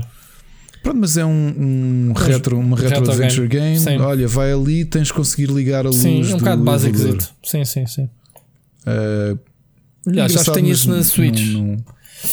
Jogaste na Switch? Sim. Ok. Depois da Chucklefish, que tem feito excelentes jogos, joguei um jogo que estava estava na minha mira e é curioso que, que é o Pathway, que também está no Xbox Game Pass, e que me fez lembrar o jogo que eu trouxe aqui, que foi a minha prenda de anos, que foi o Seventh Continent. Porque o Pathway é um jogo de aventura quase ao estilo de. pronto, aquilo são duas coisas. Por um lado, é uma espécie de Fighting Fantasy, portanto, aventuras fantásticas. Tu tens um grupo de exploradores e tens um, um ponto no mapa onde tens de chegar. E tens combustível limitado, ou seja, tu não podes pôr-te a explorar demasiado. E quando exploras aquilo é um mapa e tens pontos. E quando chegas a esse ponto, acontece qualquer coisa. Uhum. Acontece um evento. E tu resolves, tomas uma decisão e avanças no jogo. E aquilo é passado no tempo dos nazis, no norte da África, e tu tens de. E tu tens seg- segmentos de combate e o combate é tactical based. Portanto, tens de colocar os personagens em sítios específicos e, epá, e tentar sobreviver e derrotar os nazis antes de que eles te derrotem a ti. Uh, muito giro, eu acho que tem uma rejogabilidade muito grande. Eu perdi, uh, perdi mesmo a chegar ao, ao ponto final do mapa, mas é daqueles que me parece interessante para tu fazeres runs de 20 minutos. Pá, vamos ver como é que vamos ver o que é que eu descubro, descubro nesta run, que tipo de história é que vou encontrar. Um, curiosamente, acho que até é capaz de ser dos jogos com menos sucesso da Chucklefish, não é? Uh, depois do, do sucesso do, do Wargroove, não é? que também trouxemos aqui. Um, depois do o Eastward, uh, que está quase a sair, não é? que tem criado algum. O Wargroove também acho que foi agora oferecido no Game Pass, não foi? Não Recentemente. percebi. Wargroove não foi eh, oferecido Foi, no foi, Game foi, Pass. sim, senhor. Foi, sim, Sim. senhor. Foi no Game Pass ou no Humble Bundle? No Game Pass foi. Uh, não esquecer também o, o sucesso que eles tiveram com o Risk of Rain e com o Starbound. Uh, o Pathway acho que passou um bocadinho por baixo do, do- do- por baixo do radar de muita gente, mas quem gosta deste tipo de jogos que fazem muito lembrar aventuras fantásticas também está no Xbox Game Pass. Aproveitem a oportunidade. Uh, o último jogo que eu joguei do Xbox Game Pass, um, uh, que também estava na minha lista, é o Night in the Woods, que é um jogo narrativo uh, que tem ali umas sequências de Guitar Hero. Isso é o do gato, não é? É o dos gatos, é o dos gatos. Ok. E hum, ainda estou muito no início, portanto, joguei uma hora e meia e ainda não. Ou seja, já começo a perceber um bocadinho do que é que está a acontecer com a nossa protagonista, porque tu começas o jogo e ela voltou a casa. Hum, ela largou a faculdade e voltou a casa. Então é a interação dela com muitas das pessoas que ficaram na terra, na, na, na cidade dela, que ela tinha saído daquela cidade.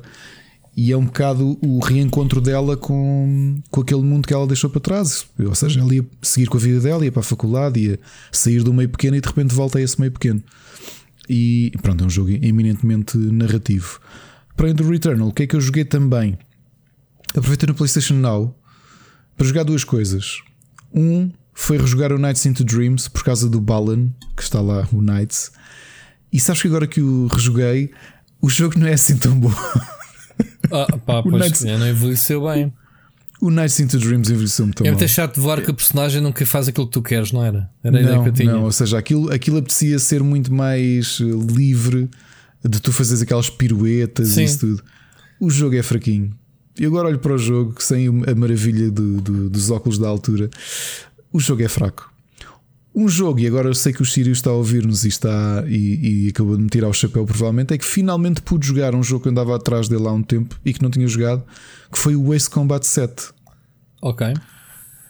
Problema, há muitos anos que eu não jogo um Ace Combat e eu estou muito destreinado. Eu, eu perdi imenso tempo num dogfight com, com dois caças porque eu já perdi o. Estás a ver quando tu jogas muito. Não sei se jogaste muito Ace Combat, eu especialmente na na PlayStation 2 joguei. Joguei muito. vários jogos na PlayStation. Eh, não joguei o 7. Eu tenho um instalado até no Game Pass, na, na Xbox. Neste momento. Mas era um jogo que eu não queria jogar na altura, bastante cinematográfico e, e, e com narrativa. Pá, e o dogfighting excelente, não é? Sim, eles, eles eram muito bons os jogos, sim. E uma coisa que tu, não sei se te, se te lembras disso, é que a masterização de um jogo como o Ace Combat é algo que demora. Tens uma curva que não é imediata, ou seja, de início, tu então entras naquele mindset. Opa, Pá, eu joguei muito e acabei o da 360 que saiu na altura, não sei como é que se chamava, o Ace Combat 5 ou uma coisa qualquer, não me lembro. Eu já não jogo, eu já não jogo desde o os jogos, 2. O jogo não inventa a roda, é um, um jogo com dogfights normais, mira neles, eh, trancas, lança-mísseis. Sim, pá, mas o que, eu estou, o que eu estou a dizer é, aquela, é a tua. Não é o a Flight Simulator, de certeza. Não, é a tua destreza. Ah, a tua sim. destreza. hum, Mas também estás a jogar isso com o quê? Com teclado? Ou rato? Não, estou a jogar com rato. Estou a jogar com rato. A jogar Olha, com o último comando- jogo que eu joguei foi o Ace com- Combat 5 o The Unsung War. Pronto. Para Eles são quase todos a 2, mesma 2004. coisa. Certo. Tu Ahm, deves ter jogado o 6, o Fires of Liberation. Sim. Que Sim, sim, sim. exclusivo. Sim, sim. Foi esse mesmo. Ahm, Pô, e joguei também os da 12 anos sem PlayStation. lançaram. Tiveram. Tiveram bem de tempo. Mas eh, estou-te a dizer que Hum. este tipo de jogos joga-se quanto muito com um commandment. Com o rato e teclado, não. Ahm, agora, eu quando, eu quando comecei a jogar o Fight Simulator recebi da, da upload do joystick da, da Airbus Uhum. e gostava de, de ter mais jogos de, de voo, de, de simulador de voo para experimentar. Estou à espera agora do. Do, do de naves, o- como é que se chama-se? O Ever. Ah, esquece, não me lembro o nome. O 2, o Sirius sabe qual é, vai-me partir a cabeça. Everspace. O Everspace, isso. Ah, Estava aqui a puxar pelo. Sim, é pá, porque cabeça. gosto bastante de, de simuladores de voo. E, e pá, e depois agora o, o do Star Wars, o Squadron se recebeu para a PlayStation, não recebi para PC para, para poder a- dar uso ao, ao joystick. Mas esses jogos jogam-se bem com o joystick. É uma diferença da noite para o dia, Ricardo. É, jogas muito melhor com o joystick, é, fazia tudo. Agora, rato e teclado, hum, não sei, não me parece que seja o interface ideal para jogar isso. Mas, é, mas eu por acaso é um jogo que eu tenho curiosidade. Tenho instalado, muito sinceramente, no Game Pass quando saiu, instalei logo, ainda não, não o joguei. Um dia destes, talvez jogue. E foi tudo o que eu joguei esta semana. Tudo, O que foi muito. Jogaste boa da coisas, meu.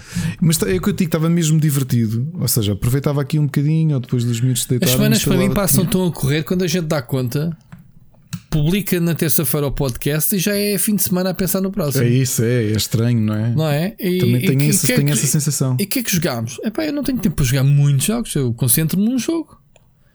Para jogá-lo bem, ou mais ou menos bem, não tem sido o caso. Bom, Recomendações. You make me move, you make me dance. Obviamente que tenho ali os meus intervalozinhos de 10 minutos para comer o almoço, mais 10 minutos para adormecer e consigo ver meio episódio por dia de séries. E então ando a ver o. Já acabei de ver. eh, Já estamos nas recomendações da semana, certo? Pronto, eh, oficialmente já acabaste os jogos. Ok, é só para marcar aqui o separadorzinho. Eh, porque isto sem separador já não funciona. Esta malta já tem que saber onde é que a gente está. então, tô, ainda estou a ver o, o, o Snowpiercer. eh, não está a bater tanto como a primeira série, ou pelo menos ainda não bateu. Ainda só vou aí no, no quinto episódio. Ah, não desenvolve bem a história. Uma pessoa ficou ali naquele bruta. Já, já acabaste eu de ver? acho que esse já, eu acho que esse, eu também senti isso ali a meio, senti um soluço. Uh, não é? acho que ele, ele volta a engrenar ou volta a, a- a encarrilar, volta a encarrilar mais ou menos no final do quinto episódio. Ah, É onde eu estou. Ok. Ah, pronto. Então estou Eu senti isso. Tu estás no momento em que eu senti também, epá, não me apetece ver. Não, não Sim, tu não me está não tá a agarrar muito. O primeiro foi episódio por episódio e bada fixe e bada fixe. Pronto. Esta segunda season, tá, pronto. Ahm, acabou a semana passada o Falcon Winter Soldier. Já sabemos para onde é que a série vai, outra vez, não, não vou dizer. É epá, vejo, vale a pena. O, o Mocas Locutor estava-se a queixar a dizer: Ah, depois de ver o, o Zack Snyder, o, o, o, o filme, foi ver o, o Falcon e aquilo. Ah, eles estão a lutar e mandam bocas um ao outro. Aqui diz: Man, ele quando fez esse comentário teve azar que eu vi o Avengers do dia anterior e é exatamente a mesma coisa. O Thor está a mandar uma pera num e está a dizer para man, não, não, não, então logo pagas as cervejas ou uma coisa qualquer e passam os combates nisto. Portanto, o Winter Soldier não está a fazer nada diferente que o MCU não tenha feito anteriormente. Não sei se reparaste nisso, Ricardo. Tu não, não vês muitos jogos, muitos jogos, muitos filmes do MCU. Mas esta crítica que ele fez, que eu já era para ter respondido e, e me esqueci, é, é exatamente a mesma coisa. Eles estão a levar tiros e estão a mandar bocas, a comentar uns com os outros. No, no Avengers fez exatamente a mesma coisa. Bom, não tenho mais nada para recomendar senão isto. O que é que, o que, é que acontece? Opa, o Sírio. Vou deixar aqui a recomendação dando voz ao Sírio. Eu, eu vou começar a ver em breve, está na, vai ser a minha próxima série, que é o For All Mankind, ok? Versão alternativa da chegada à Lua, em vez de ser os americanos, foram os russos e a história desenvolve-se a partir daí e acho que é bastante gira. Portanto, hum, prometo, Sírio, que vou ver isto a seguir. E outro filme que o pessoal também anda todo a falar é o Mortal Kombat. Portanto, esse eu não vi, Ricardo. Tu acho que também não viste, né? Também não vi, não, não. Pronto, é só para o pessoal perceber onde é qual é o serviço que vai sair e depois eh, comentamos. O pessoal anda aí todo maluco com o jogo, com o jogo, com o filme, não por causa do que me pareceu da, da história, mas por causa das, dos combates e coreografias e dos efeitos e não sei o quê. Acho que é por aí. Portanto, Ricardo, força, muito fraquinhas as minhas recomendações esta semana. Eu sei, malta, eu sei. Olha, eu tenho uma recomendação de série. Foi o lançamento da semana do HBO e chamou-nos logo a atenção porque eh, nós adoramos a Kate Winslet. Pá, para nós, ela é das melhores atrizes da geração dela. Acabou de estrear uma série nova chamada Mare of Easttown. Portanto, ela é a Mare. Eh, o, o primeiro episódio foi tão bom que quando Ela nós está tão carregamos. e- envelhecida, meu. O que é que se passa? Não, eu, eu não acho que. Primeiro, eu, acho que ela é eu das quero, poucas que eu não- quero a Kate Winslet do Titanic. A Kate Winslet, primeiro, deve ser das, das únicas que não está a recaustar. Portanto, está-se a deixar envelhecer de forma Ok. natural. Ok. E segundo, faz parte do, da personagem, porque ela é. Easttown é uma, uma cidadezinha do interior, daquelas típicas americanas, muita gente se conhece, e ela é detetive de lá. Epá, mas isto tudo malta com vidas um bocado white trash, percebes? Ela própria é um bocado white trash. E. E tu percebes, aliás, o primeiro episódio, era o que eu estava a dizer, o primeiro episódio é tão bom que quando nós, quando acabou o episódio e vimos que o HBO não disse próximo episódio, nós, então e agora? Ah, só há um. Então, Porque aquilo vai mostrar não só a visão da vida dela num meio pequeno, mas também hum, a investigação dela. Talvez, pelo menos eu possa imaginar que sejam assassinatos que estão correlacionados. mas espera uma coisa. Eh, mas ela só entra num episódio? Não, não, ela é protagonista. Ah, Mas está é, é daqueles só para a semana, está, está a ser atualizado semanalmente, é, isso? Semanalmente, é, exatamente. exatamente. Ok, já Eh, percebi. Gostei muito da interpretação dela. É, é Kate Winslet, portanto não há nada. É Kate Winslet, é Kate Winslet. Espera, mas está aqui um ator super conhecido também. Calma aí, agora que eu estou a ver a foto. O. Ai, como é que ele se chama-se? O. O Guy Pearce. O Guy Pearce, exatamente. Sim. É que é o vilão. Sim, sim. Tem cara, o gajo é sempre o vilão nas cenas. Não? No, no episódio que eu vi, ele não tinha aparecido ainda. Ele no primeiro acho que não entra. Está aqui no póster, estou a ver o póster.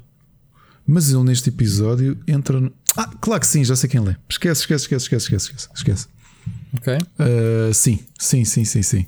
Ah, mas isto é minissérie, portanto não me lembro quantos episódios é. Vai ter sete episódios. Ah, portanto, e pá, muito bem filmado, mesmo muito, muito bem filmado. Ah, se puderem, vejam, esperem até ao final do- da série para, para ver. ok? Muito bem. Depois não tenho sugestões de board games, este fim de semana não joguei nada, mas falhou uma sugestão semana passada de um grande álbum que acabou de sair, dos Dana Lacayan, que sim, eu já disse aqui que é das minhas bandas favoritas, e eles o o concerto que eu vi deles em Leiria em 2015 é capaz de ser o segundo melhor concerto que eu já vi. Acabaram de lançar um álbum depois de 8 anos de interregno, chama-se Dual, Dual, e tem uma, um elemento curioso. Os Dana Lacaine existem desde 85 e talvez sejam uma das duas bandas do qual eu gosto de tudo o que eles já fizeram, de uma ponta à outra de todos os álbuns. E tinha uma particularidade: eles nunca tinham feito uma cover. Quase todas as bandas, até bandas conhecidas, muito conhecidas, fazem covers, eles nunca tinham feito. Eles são dos pais do Dark Wave, daquela onda gótica dos anos 80, mais experimental, eles são uns dos pais disso. Assim, uma banda muito conhecida, mas no, no underground, obviamente. Então, e não é que numa carreira de 35 anos sem nunca fazerem covers, lançaram este álbum duplo em que o primeiro álbum, olha, parece como a da. Como é que chama aquela senhora que eu recomendei para aí três semanas seguintes? A EML, lembras-te? A ideia é semelhante. Portanto, o primeiro disco são originais, o segundo disco, como eles são um- uma dupla, o Alexander Velianov e o Ernst Horn, com quem eu tive o prazer, tive vergonha de conversar com eles, cumprimentei-os só, porque tivemos uma after party e eu estava a ver os meus ídolos ali e não, e eu que sou um tipo tão, tão descontraído, eu já tinha contado que se- quando eu admiro muito alguém, eu, tenho, eu sou envergonhado. Quando Ah, admiro mesmo, mesmo num patamar. Por, por isso é que estás sempre cheio de vergonha ao pé de mim. Agora é que eu percebo. sei, é isso, Rui, é isso, é por isso. Está não te desmistificado. queria contar, mas não te queria contar. Ricardo, tens que, epá, tens que superar isso, mano. Eu sou uma pessoa humilde, rude, Eu tenho que humilde. meter numa aceites, pá, tenho que numa Não, mas está tranquilo. Sim, eu sou um bocado rude, mas sabes que não, tranquilo, humilde sempre. Pronto, obrigado, Rui. Obrigado. E então, eh, álbum duplo. E o que é que eles, como eles são um- um- uma dupla, decidiram cada um deles escolher cinco músicas que os inspiraram e fazer versão à Dana Lacaine. Portanto, uma coisa mais experimental, neste caso ao piano e voz, com. com aqu- Até diz lá que um eles- tema que conhecido têm. que eles tenham feito cover. Olha, coisa- por exemplo, um que eu- uma música que eu não conhecia, a Ana, quando começou a ouvir, porque eu pus o álbum a tocar e ela ficou logo espantada, porque eles fizeram cover da faixa bónus do Hybrid Theory dos Linkin Park, é uma música chamada My December, que é muito bonita. Eu não conhecia, porque a minha versão do Hybrid Theory, que eu ouvi quando, quando saiu, não tinha essa música bónus. E é realmente uma música muito bonita. Tem o Black Hole Sun, tem o The Walk dos The Cure. Uh, tem Black o Hole Dustin, do Soundgarden. sim, o Black, Black o Hole Black Sun. Hole Sun dos, Sim. dos Soundgarden, tem o Dust in the Wind dos Kansas e tem esse já tinham lançado, até tinha falado aqui nele. Aliás, eu, eu fui sugerindo os singles que eles foram lançando no último ano, que eram para este álbum, e um deles era a cover da Patti Smith ou Bruce Springsteen, que o Bruce Springsteen também gravou. O Because the Night é a prim- primeira música do álbum de- do disco de covers. Um álbum muito bom, gosto imenso. Eh, estão muito menos eletrónicos, menos dançáveis do que eram, por exemplo, nos, nos anos 80 ou no- nos anos 90. Agora estão muito mais introspectivos. eh, piano, arranjo de sintetizador e voz. E funciona bem. Há músicas aqui, por exemplo, hum, a, a música dos The Cure está com um bom- uma boa onda, percebes? Está assim com um ar mais introspectivo, mas, mas fica bem. E portanto, para mim, agora que estamos a fechar abril, no meu caso, um dos candidatos ao álbum do ano, vamos ver como é que isto corre no final do ano. Muito bem. Ricardo, esta semana temos tudo. Contas feitas. Temos tudo. Grande programa. Olha, quase que chegamos lá. Vai ser o, o episódio mais pequeno, se calhar, deste ano. Mas olha, malta, é o que há. É o que há. Ainda pusemos aqui descobrir coisas em direto, Ricardo. Isto não, Pois não, foi. pá, isto não Pois faz, foi, é verdade. faz sentido nenhum. Somos completamente aqui, ignorantes. aqui. mano. The more you know. A gente aprende com nós próprios. hã? Descobrimos coisas do acaso. Enfim. Se não falássemos, não sabíamos que existiam, não era? É verdade. Ricardo, até para a semana, pá. Um grande abraço. E viva o Um Sporting. abraço. E ouvimos para a semana. Tchau. Okay.